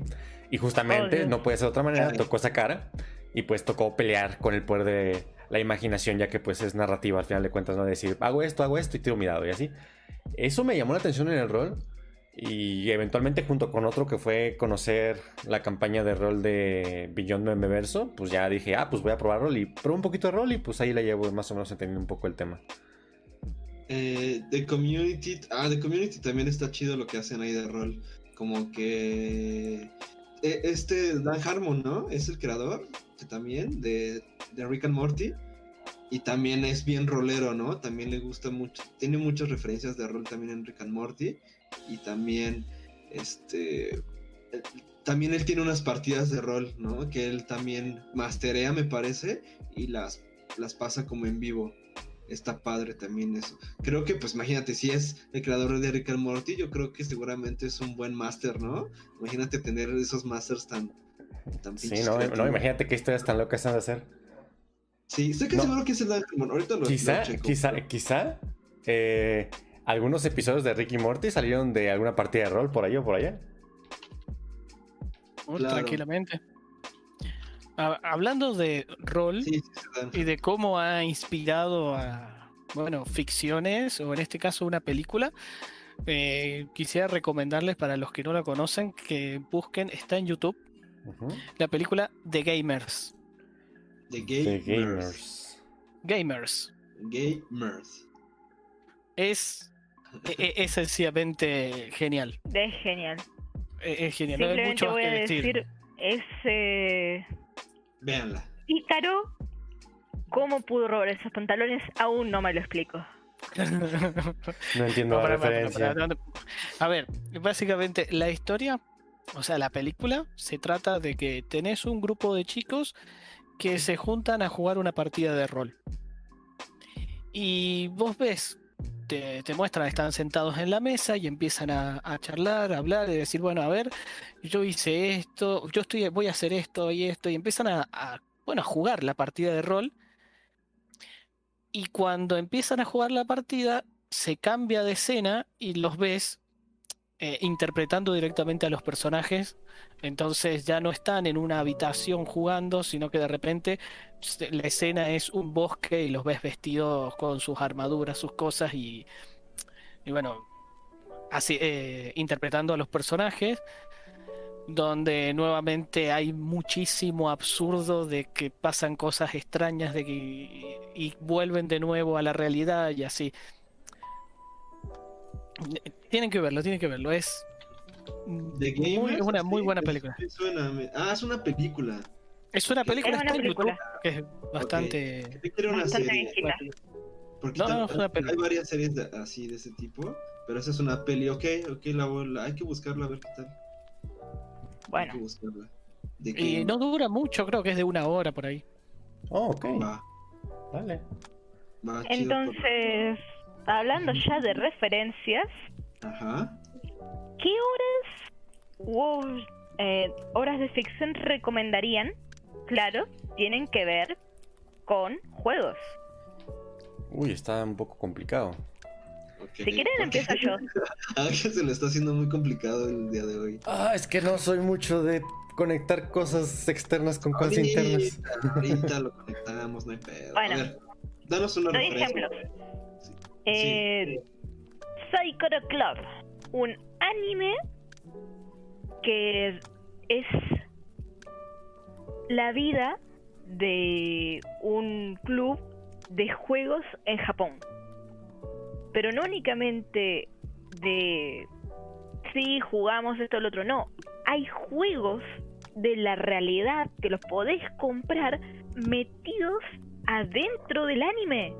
O sea, por ejemplo, Marrakech. En el primer capítulo aparece Marrakech. Ok. Y fue como, ¿en serio? ¿En serio esto es un juego real? Después nos fijamos en la BGG, inclusive yo hasta lo probé todo. Y es como, wow. Y si eso te sorprende, más adelante tenemos el hecho de que hay una que quiere ser diseñadora de juegos. Eh, algo muy curioso de ese anime, va, es un poco una curiosidad entre anime y Argentina, básicamente, donde ah, hay una editorial de acá, de Argentina, que editó un juego, juego super antiguo, clásico japonés, que en particular se juega en ese anime. Entonces subió a YouTube dentro de lo que es la cuenta del editorial, por lo general sube videos de aprende a jugar este juego y lo explica, ¿cierto? Sobre ese juego, en lugar de subir un video explicándolos ellos al juego, eh, subió un fragmento del anime donde hay una que explica. explica ese juego en el anime. Así que muy recomendados si en verdad quieren entender un poco lo que pasan los diseñadores al diseñar, si quieren saber por qué en parte nos gustan tanto los juegos de mesa, lo recomiendo muchísimo. Como una opción que lo tienen que ver. Después, otra opción un poco más fantasiosa que la anterior es No Game, No Life Oh, se desarrolla en un universo donde todo, absolutamente todo, se decide por los juegos, inclusive ser el dios de ese universo. Todo se decide por juegos. Y por y por último, tenemos a New Game, un anime donde nuestra protagonista entra a trabajar en lo que vendría a ser una empresa de diseño de juegos y particularmente se encarga de los diseños 3D. Creo que ahí podremos ver un poco de la vida, quizás, de los pequeños empleados que llevan y encajan cada una de las piezas para generar joyitas como, no sé, juegos AAA, quizás. Así que tres juegos muy... Tres juegos. Tres series muy recomendadas. Todas ellas son anime. Eh, En particular el de New Game es un anime que lo que relata es de una empresa que crea videojuegos. Sí. Cómo es, cómo es el trabajo interno y todo ese tipo de cosas. Vale, muy bien. ¿Qué se les ocurre? Bueno, yo, yo estaba pensando en series, eh, bueno, en ficciones ajenas, un poco más de, como tratar de buscar una calidad, porque series que adapten tramas de juegos o series que usen temática de juegos como premisa, creo que hay varios, pero creo que algunos pecan, por ejemplo, de ser comerciales o algo así, como por ejemplo, no sé, hay series de... Hay series de un juego gacha que se llama Azur Lane, hay una serie de Angry Birds, hay una serie del Talking Tom, que es el gato este que habla. en teléfono. Eh, luego también hay, pues, otras cosas raras. Como por ejemplo, hace mucho recuerdo que había una cosa llamada Aaron Stone, que era una serie de Disney XD, que había un chico que tenía que practicar en un juego porque luego en la vida real pasaban esas cosas y no, muy raro. Eh, entonces es como medio chistoso porque es difícil encontrar como, al menos en mi caso, como algo relacionado con juegos muy, muy acá. Sin embargo, creo que tengo un par que puedo recomendar. Dale. Una es, por ejemplo, Digimon. Digimon me parece una cosa muy interesante porque eh, como serie, hablo de la serie Digimon, porque empezó siendo un juego tipo Tamagotchi y al ser una cosa tan como general, tan ambigua, le dio la libertad creativa para diferenciarse de, diferenciarse de Pokémon, por ejemplo, y en lugar de hacerlo como un comercial de sus juegos, o para vender juguetes o lo que tú quieras, fue un poco más una historia real acá, interesante, y pues tiene un par de temporadas bastante buenas. La de Tamers es buenísima. Y también... No como Temtem. ¿Temtem? No como Temtem. ah, ya, ok. Este, y, bueno, otra que podría recomendar, que es que ya no es una serie como tal, pero una, una ficción que a mí se me hace muy interesante y que me hace falta entrar todavía muy bien en eso, porque aún no, aún no lo hago, es la bendita ficción fuera de juego de Warhammer 40.000. Eh, Warhammer 40.000 mm. es, una, es un subgénero, por así decirlo, es una rama de Warhammer que es una, eh, un juego de rol de fantasía muy antiguo, de los primeros tengo entendido que era. Y el Warhammer 40.000 empezó a agarrar mucho, mucho fuego, ¿eh? Empezó a agarrar muchas cosas. Porque tenían como un lore bastante interesante donde no había nadie que fuera bueno, no había nadie que fuera malo. Todos eran súper como apáticos, o sea, como muy bélico todo. Y es un lore interesante y se sacaron libros, se sacaron cómics, se sacaron series. Las series tengo entendido que no son muy buenas como tal. Y, es, es una cosa interesante para sacar. Em, una de las cosas que he visto de Warhammer que me encantaron fue la serie de YouTube hecha por un fan que se llama Arstates. Eh, son cinco capítulos que juntos duran como 20 minutos. Es una cosa absolutamente preciosa. Y luego puedes ver a gente analizando la, la serie Arstates, que no es una serie oficial nuevamente, es una serie hecha por un fan eh, y tiene muchísimo del juego de rol. Por ejemplo, puedes ver una secuencia de pelea y esa secuencia de pelea se puede traducir perfectamente a una tirada de rol, del, a un turno del rol del juego directamente. Bueno, haces tu tirada y tiras un disparo y luego puedes hacer un sprint. Y de eso, si estás en, si tienes este, puedes hacer un golpe directo, así como una acción extra. Entonces todo eso te lo representan en, la serie y se nota que la persona que lo hizo tiene muchísimo amor y pasión por el por eso Warhammer y por eso pues yo lo puedo recomendar porque digo que porque al ver lo mucho que se le puede sacar de jugo siento que es una ficción a la que es como muy recomendable entrar por lo por lo que tiene mm. ¿Ya viste el último video del Talking Video? Mm, del de las fanfictions.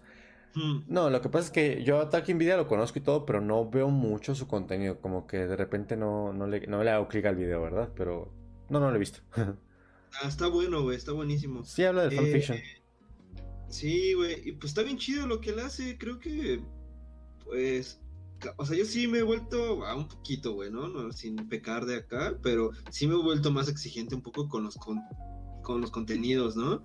Y en lo que hace él, si es un contenido top, cabrón, de investigación y de narrativa y de guion.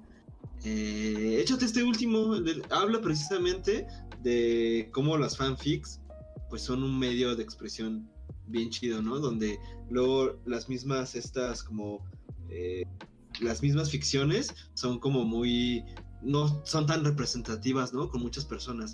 Y que el fanfic pues resulta ser un lugar, un espacio para para poder expresarse y para poder apropiarse de las historias. Y habla mucho de Warhammer. No sé por qué todo el mundo está hablando mucho de Warhammer últimamente. ¿Va a sacar algo nuevo? ¿Va a haber algo nuevo? Ah, hay cosas nuevas en Warhammer todo el tiempo. Pero lo que tiene Warhammer es que es un, es un universo demasiado amplio, así que prácticamente tenés para todos los gustos. Sí, yo, soy, yo tengo el Warhammer, el Total War, el 2, uff. Va a salir el 3, tal vez sea por eso, pero es el el Warhammer normal. no el 40.000. Pero está ahí viendo que El hablan fantasy. Ajá, el fantasy, el, ajá. Pero estoy hablando que hablan Dentro, mucho del 4000. mira, incluso dentro de lo que es Warhammer Fantasy, hay una rama que, bueno, los que les gusta Warhammer seguro la conocen, pero quizás el resto de gente no, que es, que, que es lo que se llama Blood Bowl. Donde la idea es que cada jugador, estás en un uno contra uno, ¿cierto?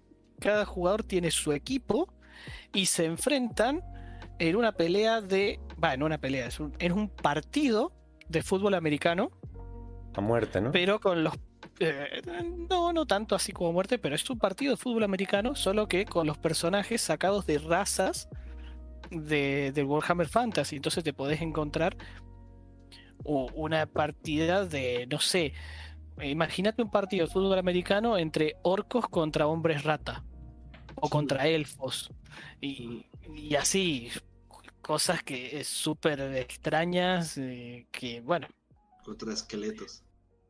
Eh, tranquilamente tranquilamente Sí, está bien padre el mundo de Warhammer. No soy tan fan. O sea, eh, antes por algunos mods del Mountain Blade que metí de Warhammer, me empecé a conocer como su universo. Luego con el Total War, que obviamente está impregnado de todo su universo. Eh, pero va a salir algo del, 40 del 4000, 40 4000, del 40.000. 40.000 no lo sé no lo sé Ah, De- dentro también de, de Warhammer 40.000 hay otra co- movida que no me acuerdo en este momento el nombre, pero que, que es- se juega, bueno, al estilo de eso, de fútbol americano. En este otro son como escaramuzas, como si vos tenés grupos comandos y que se está Sí. moviendo mucho últimamente. No me acuerdo en este momento el nombre. Sí, hay Pero bueno, mucho- no, no soy de jugar Warhammer por eso. Claro, sí hay mucho universo de eso y, y están como conectados, ¿no? De hecho, el fantasy se supone que es uno de los mundos primitivos, ¿no? Del, del universo principal. Te- Tengo entendido que el Warhammer, la corriente principal es el, el 40.000, ¿no? Y de ahí se, se derivaron ya todas las historias.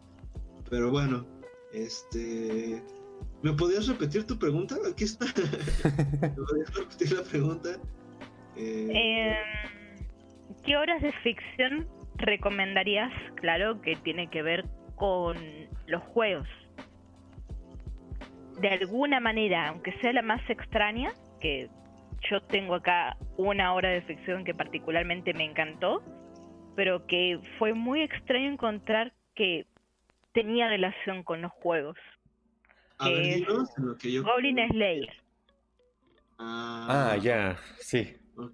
¿Lo Pero es muy- Sí, pero es muy obvia, ¿no? ¿O, o a qué te refieres? Eh, no es obvio, porque en un principio no te dice que es una partida de rol. No te lo dice, en ningún momento te lo dice. No, claro que sí, ¿no? No, Todo el tiempo, todo el lenguaje es de rol. Desde, el- desde que llegas a la taberna, todo eso ya es lenguaje de rol y ya sabes que estás en una partida. Sí, pero que sea lenguaje de rol puede ser que fue inspirado en una partida de rol.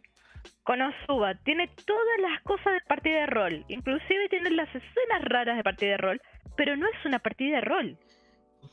Ok. O sea, tenés ahí a la maga, tenés a un pícaro que roba panties, tenés a una clériga que no funciona y tenés A a, la paladín una que- paladina que en realidad es un tanque Pero, le gusta. ¿están hablando de Goblin Slayer o de la otra? de Konosuba. Ah, Ahí de no, Konosuba. Pero-. En Goblin Slayer Ajá. vos también tenés a el enano, a la arquera, a la clériga, un hombre Lagarto, ¿no? lagarto, pero que en ningún momento eh, se diferencia demasiado. A- además de la violencia, claro, y qué tan feliz está el tema.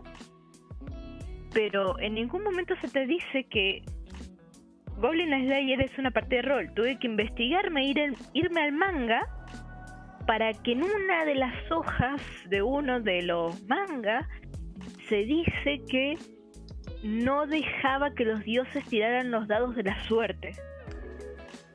Mm. O sea, eso es lo único y ahí se ve como eh, si los dioses fueran los típicos masters y se ve ahí a Goblin Slayer que vendría a ser un jugador en esta vida real fuera de la serie que es como un jugador hardcore pero tan hardcore que no deja que tiren los dados para determinar qué pase.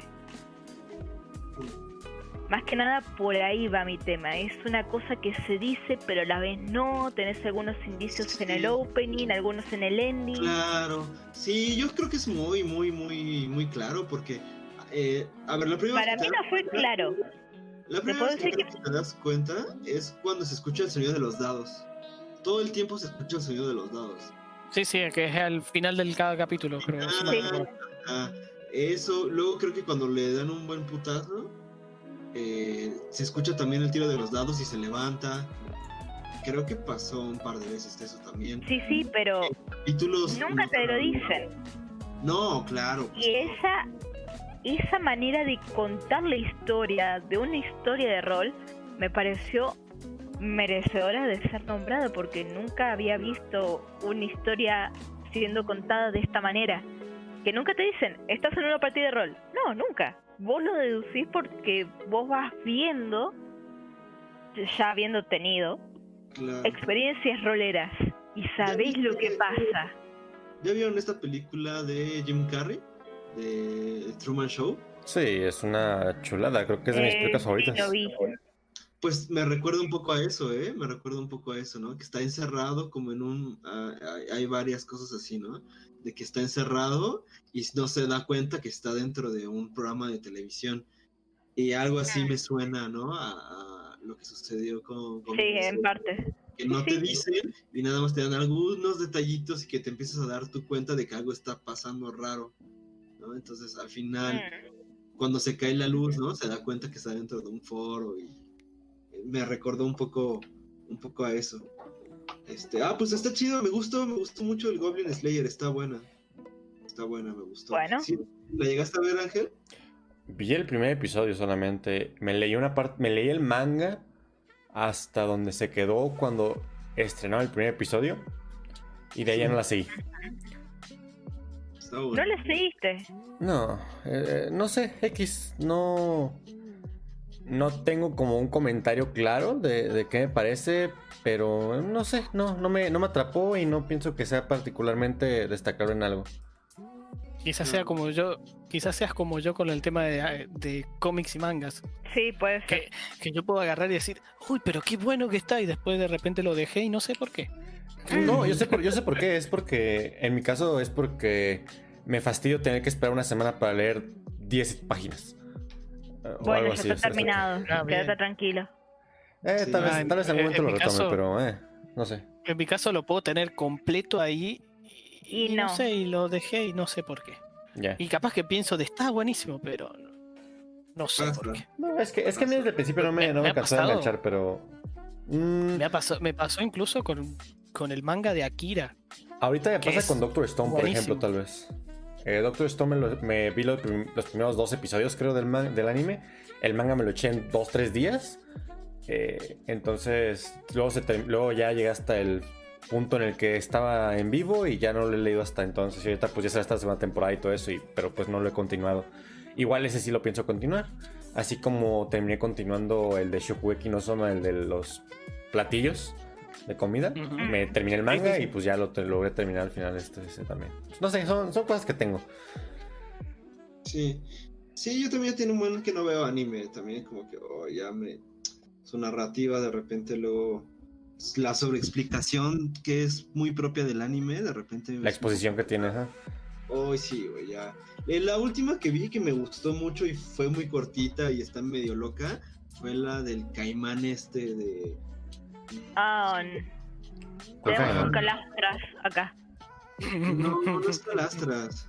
Ah, la del, la del Pero, eh, lagarto ese que tiene, que es un anime sangriento. Dorosquedoro.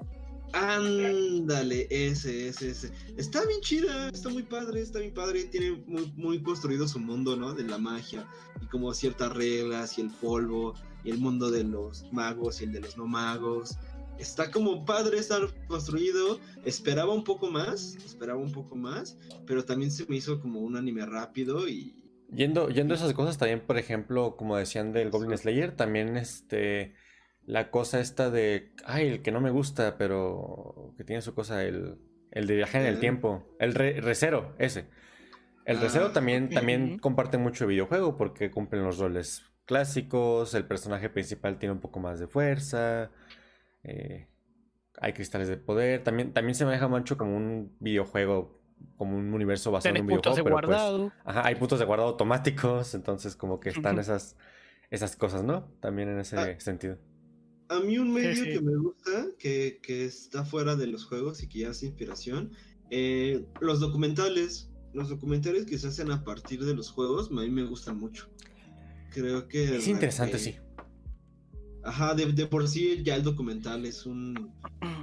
Pues es un medio como de no ficción, por así decirlo, que también me gustan mucho los falsos documentales, pero como tal el documental, su naturaleza de, investigación y de poner las cosas sobre la tierra, a pesar de que sí tiene cierta ideología del director y de pues, los colaboradores, pues me gusta mucho que es como una ventana de la verdad, ¿no? De la verdad del director. Entonces me gusta mucho el formato de, documental. En este caso, uno de los primeros que vi, que seguramente lo han visto ustedes, y si no, eh, también hay que verlo por simple educación jueguil. El de, el de Indie Game, ¿no? El de Indie Game, creo que. Uy, chulada. Indie Game, Indie Game de Movie es una o brutalidad. te enamoras de los videojuegos o no tienes corazón, ¿no? o no sientes nada ver que todos pasamos por lo mismo es algo que sentí que me unió con la comunidad. Es como todos en algún momento pasamos por esto, todos en algún momento tenemos esa cosa de estar a punto de lanzar un juego, aún no nos ha pasado, pero probablemente nos pase el día antes de que lancen un juego en las estanterías de, a saber, pues Europa. es algo que me llevó mucho. Claro, sí, está cañón porque es un poco lo que hablábamos, un poco del alba, ¿no? Al principio del podcast, que pues es muy aspiracional ya, ¿no? O sea, te pintan un poco la vida de estos chavos, que pues sí la sufren y todo eso, pero son las historias de las personas que lo lograron, ¿no? Eh, alba es la historia de la persona que lo logró, entonces... Es como, es como lo de Cophead, ¿no? Que, la pareja de Cophead tuvo, bueno, no es una pareja, son hermanos, tengo entendido. Eh, pero la pareja de hermanos, eh, pues, empeñaron su casa y dejaron su trabajo y todo eso, y pues todos se quedan con la historia de, wow, vaya manera de superación, cuando pues bajo esa fachada, pues hay muchísima gente que ha hecho cosas iguales o peor y pues no han, tenido, el éxito de lo que han tenido ellos. Claro. Entonces, este, es, un, es un tema interesante eso de, de, cuando a veces la te pintan la meta de una manera cuando no es así. Aunque, bueno, en el caso de Alba siempre, Alba siempre ha sido, pues, pesimista en el sentido, ¿no? De que dice, bueno, es que de aquí, pues, salen 100 personas que en el caso. Ahí creo que es algo que, que, él puede, que él maneja más o menos bien, que es realista y que, pues, como que transmite eso de, oigan, esto no es algo que sea común. Sí, claro. Pero es la historia, estamos viendo la historia de uno de cuántos miles. Sí, sí, no, claro, tengo, claro que sí. O sea, la historia de Alba ahorita es de éxito, pero pues es la historia de uno de, de miles, ¿no? Lo mismo en, el, en la película, en el documental, ¿no? Es la historia de cuatro, pero genios. La historia lo escriben los vencedores al final de cuentas. Pues sí. Y a ver, acá tenemos parte un poco de nuestra historia, que hace un tiempito enviamos un juego en editorial y fuimos rechazados. Y ahora hace poquito también fuimos rechazados. Y así ya van varias veces que intentamos y somos rechazados por un montón de editoriales. Y sabemos que nuestros juegos no son malos, pero eh, tener éxito en la industria de los juegos es algo jodido y difícil. No importa si te vas a los juegos de mesa o a los videojuegos. Es difícil y hay mucha competencia. Ay, sí, sí, eso 100%. De hecho, hablando Volviendo a las recomendaciones. volviendo a los documentales de que hablaba Sebas, por ejemplo, hay un documental en YouTube, hecho para YouTube, que se llama... Bueno, quiero hablar de dos cosas. Primero que nada, de un documental, ¿no? Que es Extra Life. Extra Life está hecho por dos personas que es Outconsumer, un youtuber español, y otro chico que ahorita no recuerdo su nombre, y juntos decían, oigan, hagamos un juego y, documentemos todo el proceso. Hicieron 16 episodios hasta llegar al prototipo, a un, prototipo, y luego ya no continuaron el documental. Pero está muy interesante porque van de cero, yendo a buscar gente, eh, tratando de establecer pues como que las bases del, concepto y todo eso. Y, a mí se me hace, a pesar de que fue un fracaso entre comillas, porque pues mm, el juego no, se siguió, se quedó en el prototipo y ya no se hizo nada más. Está como interesante ver todo el proceso que, todo el proceso que se hizo y, y no sé, a mí se me hace muy cool ese, ese documental. Y otro que me acabo de acordar justo ahorita que estamos hablando un poquito de como esto de ficción. Eh, me acordé de Domin Gamers, una serie de como, creo que eran 10 episodios, donde participan dos youtubers también españoles, que son Daio Script y Paso64. No, no es Pasos, es este Felipe. Felipe este 60. Y es una... Todos, todos, eh, toda esa bola de youtubers barbones calvos se parecen. Este... Bueno, em, el punto aquí es que es una serie que nuevamente no es como directa, tiene mucho que ver con juegos y a la vez no es un programa de entretenimiento donde hacen un juego, donde van a hablar de un juego, pero lo hablan de una manera totalmente diferente a lo que se esperaría. Por ejemplo, eh, jugaron LOL en un momento y, y a Dayo le dieron un control de PlayStation. Entonces, oh. eh, eh, entonces por oh, ejemplo, de repente en San Valentín eh, jugaron Wii Fit. Mientras, y luego, mientras había una, historia alternativa de ir al gimnasio. Y así. Luego, por ejemplo, había uno que hablaban del Battle Royale. Y en lugar. Y todos pensaban que era un Battle Royale, en este caso el PUBG, el Player Unknown Battlegrounds. Y al final fue el Royal Rumble WWE este, Battle Royale. Y pues fue un tema totalmente diferente y cosas así. es como una manera de. Es como una serie autoparódica, pero a la vez es como muy divertida. Está muy cool. También cuando tuvieron que hablar de Rock Band, en lugar de jugar a Rock Band, jugaron a Lego Rock Band. Entonces, y aparte es una subtrama de que hacía una banda que se llama, que era la Punk Patrol, en lugar de la Pop Patrol, que es la serie esta animada de, perros, cachorros, policía, bomberos. Eran de punk. Y, tocaban. Y al final llevan un escenario real a tocar con música de guitarra, con guitarras de plástico y guitarra Es una cosa muy loca que a mí me, me divierte mucho. Es mucho de mi humor también. Y pues todo eso nace por los juegos y porque son críticos de juegos y todo eso. Y está, está cool. Me gusta eso. Pues ahí están algunas recomendaciones. Yo, yo, podría recomendar, eh, yendo un poco a lo que había comentado al inicio del podcast, de, de poder ver, de decir, bueno, a ver, si quiero hacer un juego, ¿cómo tomo, o sea, qué parte puedo tomar de, una, de un mundo más grande para poder crear un juego? ¿Cierto? Y lo que iba a recomendar, tengo acá una serie de libros. Algunos son muy famosos, otros quizás no tanto.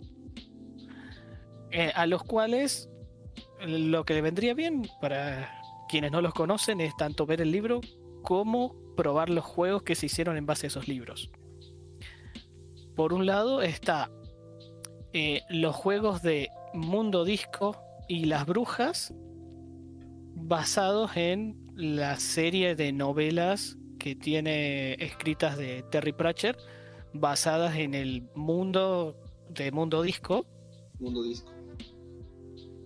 Eh, para el que le interese, por ejemplo, te podría decir que el el primer libro, el más recomendado para iniciar a leerlo, va, creo que es el primero incluso que escribió, es de El color de la magia. Sí, es el primero. Eh, bueno, uno puede leer el libro y el libro es súper abarcativo, te cuenta todo un montón de cosas que suceden dentro de ese lugar. la lectura. También es muy, es muy entretenido el, tipo de humor que, que maneja Terry Pratchett. Y después puedes jugar el juego y te das cuenta de que realmente está inspirado. Sí. Pero, ¿qué parte tomaron? Entonces eso de ver cómo, cómo podés llevar algo tan vasto como la historia de todo un libro a un juego. Donde obviamente no tenés ni el tiempo ni los materiales como para poder contar absolutamente todo. Pero el hecho de que estés en la ciudad de Almorpok está ahí, ahí presente. Ves todas las referencias en el juego. Otro juego basado en un libro que exactamente del mismo nombre es eh, Pilares de la Tierra de Ken Follett, donde en particular tenés, eh, son tres libros, que es la conocido como la trilogía de Kingsbridge, que es Pilares de la Tierra el primero, Un Mundo Sin Fin el segundo y Una Columna de Fuego el tercero. Los tres tienen su juego de mesa correspondiente y del mismo nombre. Otro que me parece sumamente interesante de tanto leer el libro o ver también eh, sus correspondientes miniseries para luego jugar el juego y notar eh, qué cosas se tomaron para y cómo se inspiraron a la hora de crear ese juego. Eh, bueno, famosísimo de Game of Thrones, tanto que si vieron las, las series o leen los libros, hay varios juegos. Hay tantos videojuegos que, bueno, narran prácticamente toda la historia, pero si no, eh, yendo a lo que es juegos de mesa, cómo se logra vivir esas mismas experiencias que se narran en, en los libros, eh, simplemente con unas cartitas, unas fichas y un tablero. Eh, tanto, bueno, lo que es, eh, está el Game of Thrones de tablero el que, y hay un juego de Game of Thrones de cartas. Y por último, aunque no me gusta el juego personalmente, pero tengo que decir que la, la interpretación dentro de la historia que se cuenta en el libro está bien hecha, eh, está interesante es el, juego y el libro de Miguel Strogoff, de libro escrito por Julio Verne. Inserte aquí grito desesperado, porque jugué esa cosa y es una cosa, pero eso no quita el hecho de que ahí está. A ver, el juego yo creo que está bien y va a ser interesante si eh, lo tomas como un solitario. O sea, lo jugás solo. Porque la caja te dice que es de 1 a 5 personas, creo. Mentira. Y eh, no, no, jugalo solo, jugalo solo. Es de 1 a 1. Es de 1 a 1. Cualquier otra persona que agregues te va a estorbar y te va a arruinar la experiencia de juego. Porque no hay ningún tipo de interacción entre los jugadores. Es, estás solo y lo único que hace tener más personas es más tiempo de espera.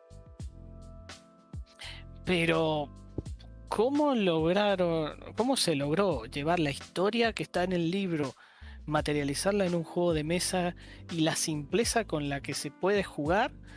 Eh, es definitivamente digno de análisis.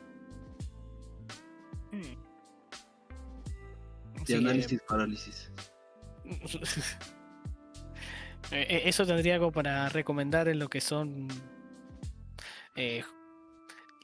juegos basados en libros.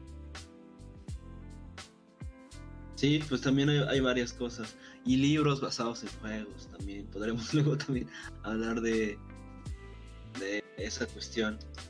Hay, otro, hay otros libros que también inspiraron juegos, pero uh, no sé. Pues muy probablemente hay algunos que no debo ni conocer. Claro y otros que quizás no me gustan, entonces no los quise recomendar. Claro. Este, pues, ¿qué les parece? Estamos a, mm, a vísperas del cierre. ¿Qué les parece para ir cerrando como justo a tiempo? Eh, una pequeña conclusión o algún pensamiento final que querramos dar. Creo que es buen momento para que tengamos un buen tiempo. ¿Cómo ven? Eh, ¿Algún pensamiento final que tengan? Hmm. pensamientos finales. A ver, voy a, voy, improvisarme una conclusión. A ver. Mm. Perdón por adelantado si sale mal. Yo pienso, yo pienso que las ficciones, que la ficción a veces es más, es muy multidisciplinaria. Entonces, a partir de un solo concepto puedes sacar muchísimas maneras de expresarlo. Entonces, por eso hay varios juegos que terminan migrando a otros medios, como libros, cómics, series. Hay series de Kirby, ya va a haber una película de Mario Bros, ya hubo serie de Sonic. Hay, igualmente al revés, no tiene por qué ser. Sonic. Ajá, película de Sonic. muchas series de Sonic. Eh, a mi novia le encanta Sonic X y a mí me da miedo porque es como el drama y narrativa que hablamos de un anime convencional con las mascotas amigables de Sonic y pues como que me hace un crack muy feo. Eh, pero bueno. Y al revés también, de series como Las Tortugas Ninjas han hecho juegos, de libros como The Witcher se han hecho juegos, y así con muchas cosas. También de juegos de mesa han nacido juegos, el root tiene su adaptación. Entonces hay muchas maneras de entender el, hay muchas maneras de entender varios conceptos. Y al final no tenemos, siento que igual no tener una distinción es un buen paso para expandirnos un poquito en el alcance de, todo sentido. Me parece un buen punto de vista, aunque eh, yo creo que lo más importante que podemos ver acá no es tanto de crear para crear un una seguidilla de cosas de diferentes prototipos o historias, lo que sea, es necesario que se desarrolle justamente eso, una historia, un porqué, un mundo donde se desarrolle. Creo que esa para mí es la clave que puedo escuchar en todos, de que si hay un mundo detrás de lo que quieras desarrollar, vas a poder desarrollar tanto una película como una serie, como, no sé, kigurumis de los personajes que aparecen en un libro. Pero creo que acá es lo más importante, se podría decir, el alma de lo que atraviesa todo esto, que genera la inspiración para hacer tantos productos completamente diferentes, es una historia, es algo que los haga sentir vivos. Muy bien. Bueno, y eh, eso también sirve, además de todo lo que decías, como una especie de guía o una brújula de hacia dónde apuntar con, eh, bueno, lo que sea que se esté queriendo hacer. Querés, tenés una historia de fondo y querés hacer un juego, esa historia te sirve de brújula hacia dónde apuntar el juego. O hacia dónde apuntar una serie, una película, un libro, etc. O sea, si creas todo un mundo eh, le, das, le das mucho más sentido, sí. Básicamente acá tomo de ejemplo a The Witcher. The Witcher tiene su libro. Con el libro salieron las, los primeros videojuegos de tercera persona donde manejas al personaje principal.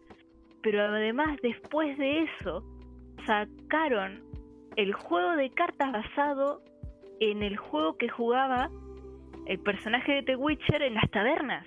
Eso está bien loco, ¿verdad? Sumado que después salió la serie. Y así se puede expandir hasta donde vos quieras. Es increíble lo que puede llegar a ser una buena historia bien desarrollada. Sí, sí, claro. Y además te permite acercarte de la manera que vos más quieras. Sí, a mí, a mí se me hace bien loco ese tipo de casos, ¿no? De que empiezas con un medio acá que tú digas, bueno, un libro, ok, un libro polaco, que otra cosa, otra, otra cosa no. Y de repente, bueno, pues te hacemos un juego, no, pues de aquí te hacemos este, otra historia, te hacemos, no sé, un cómic ahora basado en el juego, basado en el libro, y cosas muy, muy raras. Es como, me acabo de acordar el título de Street Fighter, que es Street Fighter The, eh, The Movie. Oh. Es basado en un juego. Y luego hicieron un juego de Street Fighter basado en la película. Y el título es Street Fighter, The Movie, The Game.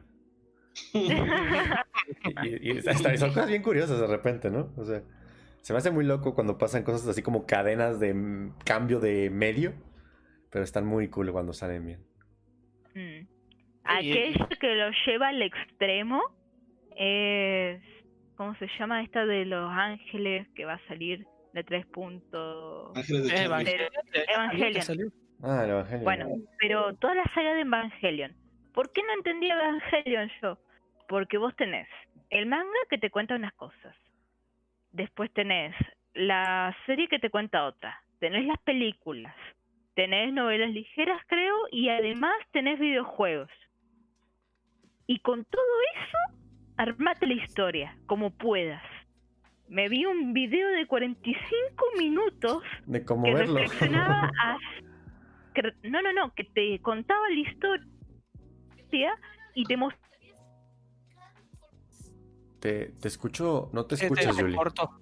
Uy. Se te cortó todo. todo. ¿Desde cuándo? Y te mostraba Ah, bien. Y te mostraba cómo estaban unidas las piezas. Era algo así como bien. Acá mírate el primer capítulo, ¿no? Después te vas a mirar, eh, no me acuerdo qué manga, te vas a jugar la primera parte de tal videojuego para seguir después de esto mirando la serie. No, es un puzzle entender Evangelion en este caso. Y te puedo decir que si te gustan ese intercambio está interesante, pero lo único malo es que te tenés que aprender japonés porque los videojuegos no están traducidos. No, pero Yuli, más o menos, ¿no? Porque en el caso de Evangelion, creo que con que ya veas la, la serie original y es más que suficiente como para entender la totalidad de su obra. No, No, no, no, no, no, no. no, no, no. Sí, sí, porque ¿Sabes por qué? ¿Sabes por qué no? Si vos te ves la serie, por ejemplo, no sabes qué son los ángeles, no sabes por qué atacan, no sabes de nada de dónde vienen, cuáles son sus motivaciones, nada, nada de eso. Y lo, son cosas que te empezás a enterar si jugás el videojuego, donde encima ni siquiera es que en el videojuego te vayan contando todo de forma directa, sino que es como que vas viendo por ahí, te encontrás una computadora y cuando entras en la computadora ah, lograste abrir un fichero que te explica algo. Si te lees ese fichero vas a decir, ah, mira, así que se descubrió que eh, eh, los ángeles vienen de tal cosa, pero no sabes qué es esa cosa. Y ahí, así empezás a po- investigar. porfa, no hagan spoilers porque yo estoy aquí sin, sin saber de esta cosa, porfa. Sí Quédate tranquilo, que- no, no dijimos nada importante. Sí, bueno, sí tienes razón, ¿eh? Tienes razón. Si tú ves la serie así, como tal, sin nada, sin nada, sin nada, sin nada, sin nada, pues la interpretación es, es otra, ¿no? Podría ser otra. Entonces, eh, pero eso- Quedan muchas dudas. estoy entre pero las te dos. quedan huecos, te Pero quedan muchísimas dudas. O sea, yo soy, estoy convencido de que cualquier obra se tiene que juzgar por sí misma. O sea, es una trampa decir, ay, sí, como en los cómics que pasa con un chingo, con Marvel, ¿no? Que, ay, no puedes ver una película si no ves la otra, o este cómic, ¿no? O sea, yo estoy muy convencido de que cada obra tiene que valerse por sí misma, ¿no? Para poder... Bueno, espérate, teniendo en cuenta eso, te quiero hacer una pregunta. ¿Qué pasa si vos pones tu obra en pequeños pedacitos y lo distribuyes en diferentes lugares? Los La única manera de entender la obra es que reúnas todos los pedacitos, pero cada pedacito puede ser interpretado por sí mismo. No, no es la única. No, la única forma no. Eh, es una de las formas. Porque la otra forma es, pues simplemente con lo que tienes, más tu interpretación, eh, eso, pues es Sí, sí, pero si solamente, a ver, vos haces un libro, ¿no? y te- le arranco páginas al libro y te las entrego, no sé, en carta. Si vos no, ten- si vos no lees las cartas, probablemente no entiendas en parte O quizás sí lo entendés. Hombre, o quién sabe. crees que lo Sí, entendés. o crees que lo entendés. Por ahí Sí. entendés algo distinto de lo Pero de que era hecho, la idea. pero las series están hechas como para eso, ¿no? A lo mejor este ejercicio del libro que me comentas, pues no, eh, entiendo, ¿no? La- la- lo que me quieres dar a, a entender, pero pues es que también es parte, ¿no? De la narrativa, lo mismo que pasa en muchos juegos que te dan contando la historia, pero hasta que no estás dentro del propio juego y le rascas y exploras, te vas soltando cachitos de lo que, de lo que va, ¿no? Entonces, Ujú.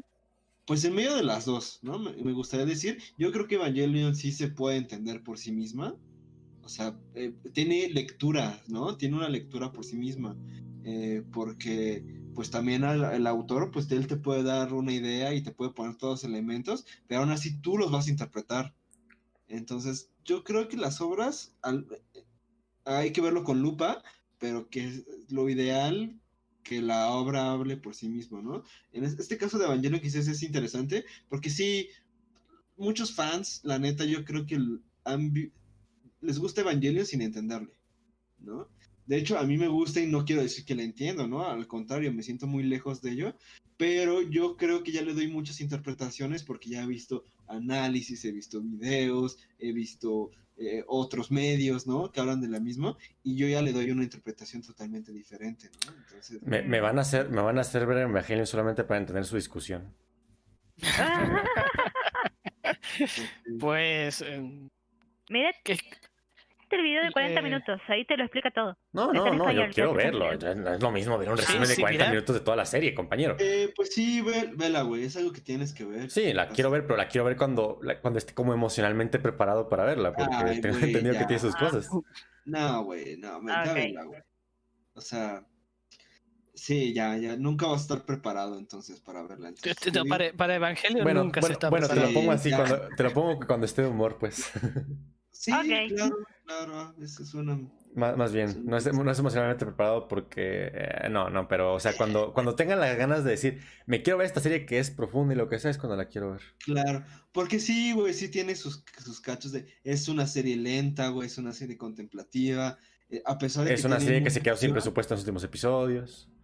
Claro, güey, ¿no? Que con Hicieron trampillas y usaron el superpoder de evadir impuestos y se fue a la cárcel el director. Y sí, sí, sí, más o menos entiendo la... Más o menos entiendo en qué va, en qué va la cosa, ¿no? Ah, aquí Por eso habla que, en- que es transmedia y multimedia, eso que hablábamos dos, de que, de que ciertas partes las mandas a otros lados. Transmedia y multimedia. Mm. Por eso, por eso tiene tantos finales Evangelion.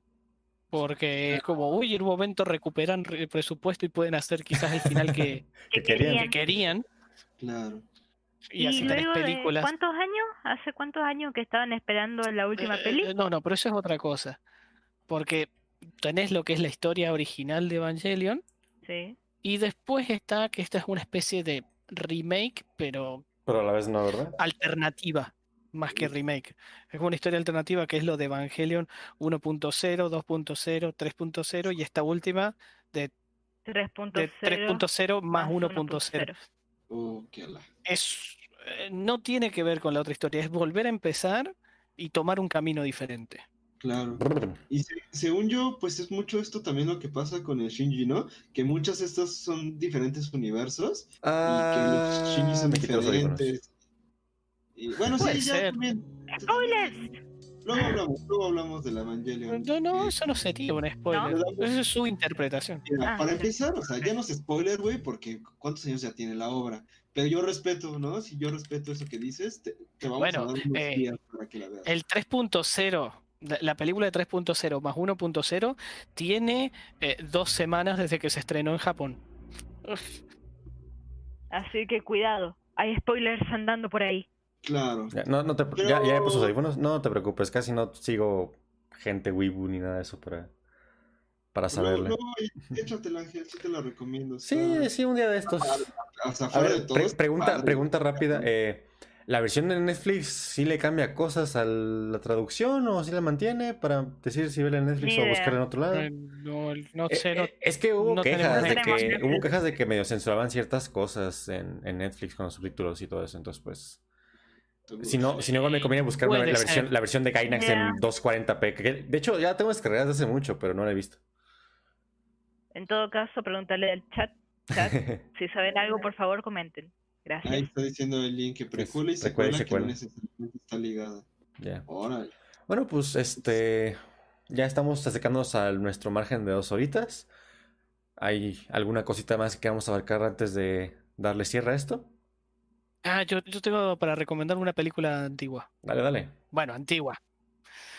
Eh, para los que les guste el soft combat, eh, no sé si conocen que es de... Peleas con espaditas blanditas. Sí, sí, Oh. con eh, espadas de... ¿Como el de- esgrima? Son como... No, no tanto de esgrima, o sea, es como que haces una, Mm, una ¿Peleas espada, medievales? pero de... Sí, estilo medieval, Pero la espada es con espuma, Ah, goma eva, cosas así. Ok. Bueno, una película que yo me reí un montón es Role Models o que fue traducida, ya no estoy muy seguro cuál es la traducción de España o cuál es la, la de Latinoamérica, como un par nada ejemplar o como mal ejemplo. Una de esas es la traducción latinoamericana y la otra es la española. Si se quiere, si se en quieren verdad- divertir un rato con sí. eso, se les recomiendo. Vimos ahí con Rafa un, un pedazo de la peli, creo que me enganché al final justo. Pero sigue siendo divertido. Yo, yo le he visto un montón de veces esta película, se me encanta. Ah, excelente. ¿Cómo dijiste que se llamaba? En español es mal ejemplo o un par nada ejemplar. Una de esas es, la es el título en, en español latino y el otro español de España. Si no, en inglés es Role Models. Ok, ok. Excelente, vale, vale. Pues yo me quería aventar algún un discurso raro como de... Dale, suéltalo, suéltalo. Pero, híjole, ya es No, demasiado suéltalo, tarde. hombre, suéltalo. Cinco minutos más, ¿qué pasa? No pasa nada. Ya este... O... Ya es demasiado tarde para pensar.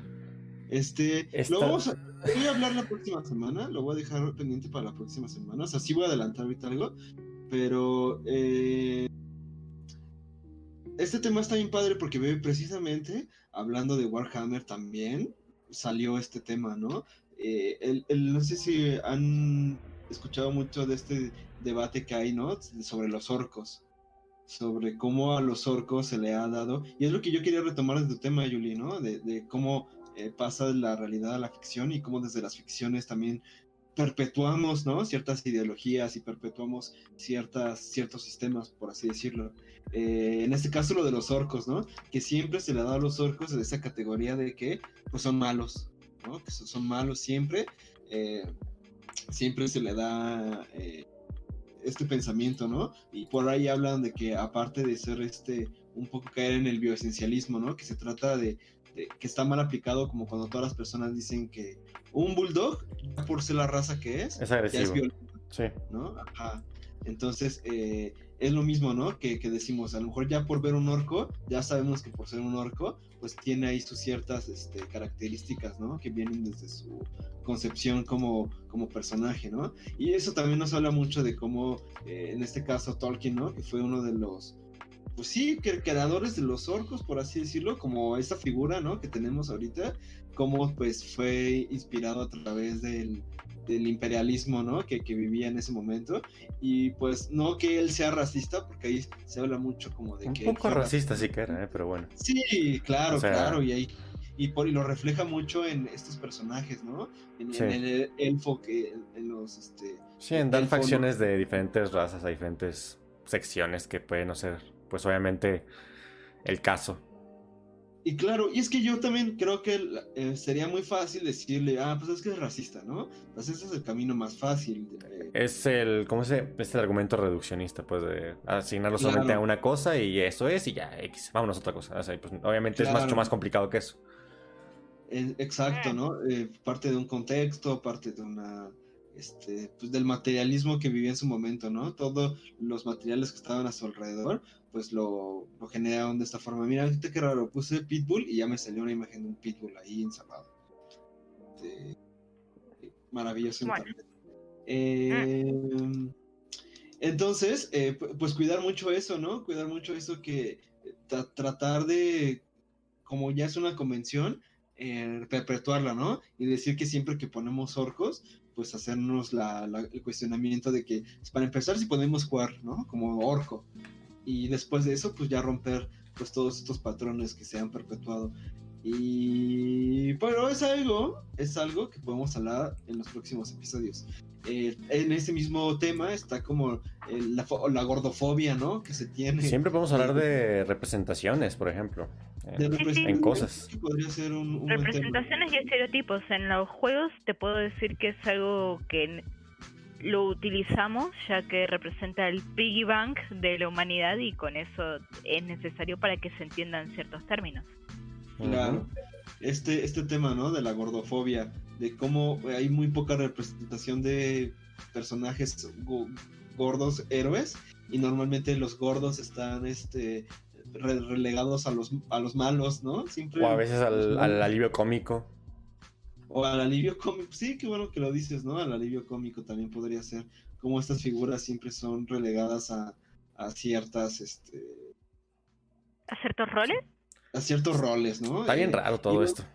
Está raro, pero está, eh, sí, obviamente hay que hablar de ello. O sea, eh, por lo general se dice que cuando eh, que el primer paso para resolucionar un problema es visibilizarlo, ¿no? Entonces. Claro. Y, por ahí es el primer paso para saber si tenés una adicción o no. sí, también. y lo pongo ahí sobre la mesa, ¿no? También este, este, este siguiente tema. Uf, no lo puedo hacer, no puede ser, lo tenía en la lengua. Por este a ver, a ver, a ver, a ver. Eh, ah, sí, lo de las personas con discapacidad, ¿no? También se, nota mucho que en la tetosfera, en el mundo esto de, los cómics, de los juegos y todo eso, pues hablar de de personas que, tienen capacidades diferentes o, o, no, por ahí decía que sí es válido decir válidos, ¿no? O sea, yo, yo estaba muy, muy consciente de que se les referiría como personas con requerimientos especiales, pero también no darle el verdadero peso, pues hace que nos, este, nos fijemos en otras cosas. Bueno, a lo que voy es que normalmente en los juegos y normalmente en las películas, pues se ve la discapacidad como un este una cosa a vencer, ¿no? Ah, como una cosa, como un impedimento, como algo que no está cool, ¿no? Que no está chido. En este caso, ¿no? De Shazam, de Shazam es una película que me encantó mucho, pero en el caso este del morrito, ¿no? Que es el compañero de Shazam, en el momento que él recibe ya poderes, pues su superpoder es zafarse de las muletas, ¿no? O sea, la victoria, la gran victoria de la película es que él logró vencer eh, la, discapacidad, ¿no? Logró vencer la discapacidad a través del poder y pues eso en la vida real, pues ¿Cómo tú le vas a decir a una persona que es discapacitada que, su, poder es dejar de serlo, ¿no? Más bien es. sí, sí. Eh, ajá, güey. Más bien es como incluirlo, ¿no? Más bien ver formas en que los discapacitados puedan tener roles importantes, ¿no? Igual lo mismo con todos, con todos, con todas, ¿no? Sí, de hecho, eso me hizo pensar un poquito en, por ejemplo, Daredevil, que es ciego, pero tiene super oído, ¿no? Entonces, como que también es medio así como de. Tampoco es como que. O sea, está. No creo que esté intrínsecamente mal, pero pues como que el hecho de decir, mira, tiene esta discapacidad o esta eh, atención, capacidad diferente, eh, y ahora, pero te vamos a dar un super oído como para decir, mira, es que tienes algo bueno entonces, y como que tener que compensar algo es ya como decir, pues es menos, es peor, es como algo así, y como que cita un poquito de repente como de crack, como de problemáticas con ese tipo de cosas. Sí, es un tema bastante interesante ¿eh? para hablar. Aunque tengo que decir, intentando cerrar con esto, que todos tenemos eso mismo. O sea, yo soy re mala para el tema físico, pero para temas mentales o para el tema de pensamientos, soy muy buena. O sea, todos tenemos puntos fuertes y puntos débiles que se representen de una manera más visible en unos o menos visible, ya son dos temas aparte. Sí, claro es un, tema similar al, similar al caso de, de Daredevil está lo de la chica esta en Avatar, el anime de Avatar. Ah, que, que, también no tiene visión, no puede ver, pero ah, utiliza el poder de la Tierra para poder guiarse, saber dónde están el resto de personas y etcétera.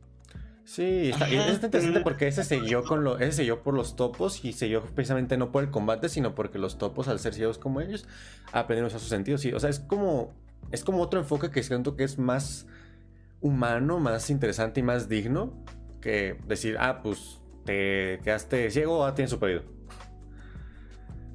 No, claro, sí, claro. No, además el tema de top está súper bien tratado. Por ahí lo, voy a bueno, como más. Eh, creo ah, que da ya anoté el tema. Creo que da para su propio podcast. Sí, sí, definitivamente. y bueno, este, este, ahí quedan esos temitas, ahí bastante bien puestos. espérame, espérame, pues, eh, déjame. Sí, adelante, perdóname. Dale. Estaba tratando de concluir todo esto. Eh, bueno, pues con el tema de Top también está interesante, ¿no? Quería ahí tirar unos apuntes sobre Top que y hacer la comparación, ¿no? De, cómo de, en un caso vencer la discapacidad y en otro caso que la discapacidad sea parte de, tu identidad, pues genera ahí otra lectura diferente, ¿no? De, una misma condición, cómo le puedes dar dos lecturas diferentes a través de la, de la ficción. Eh, pero bueno, lo, lo, lo vamos platicando en próximas sesiones. Ya son temas que van a pues, ser concretos con las cuestiones que les traemos acá. Y nos vemos, ¿no? La, la próxima Sí, sesión. claro que sí. estaremos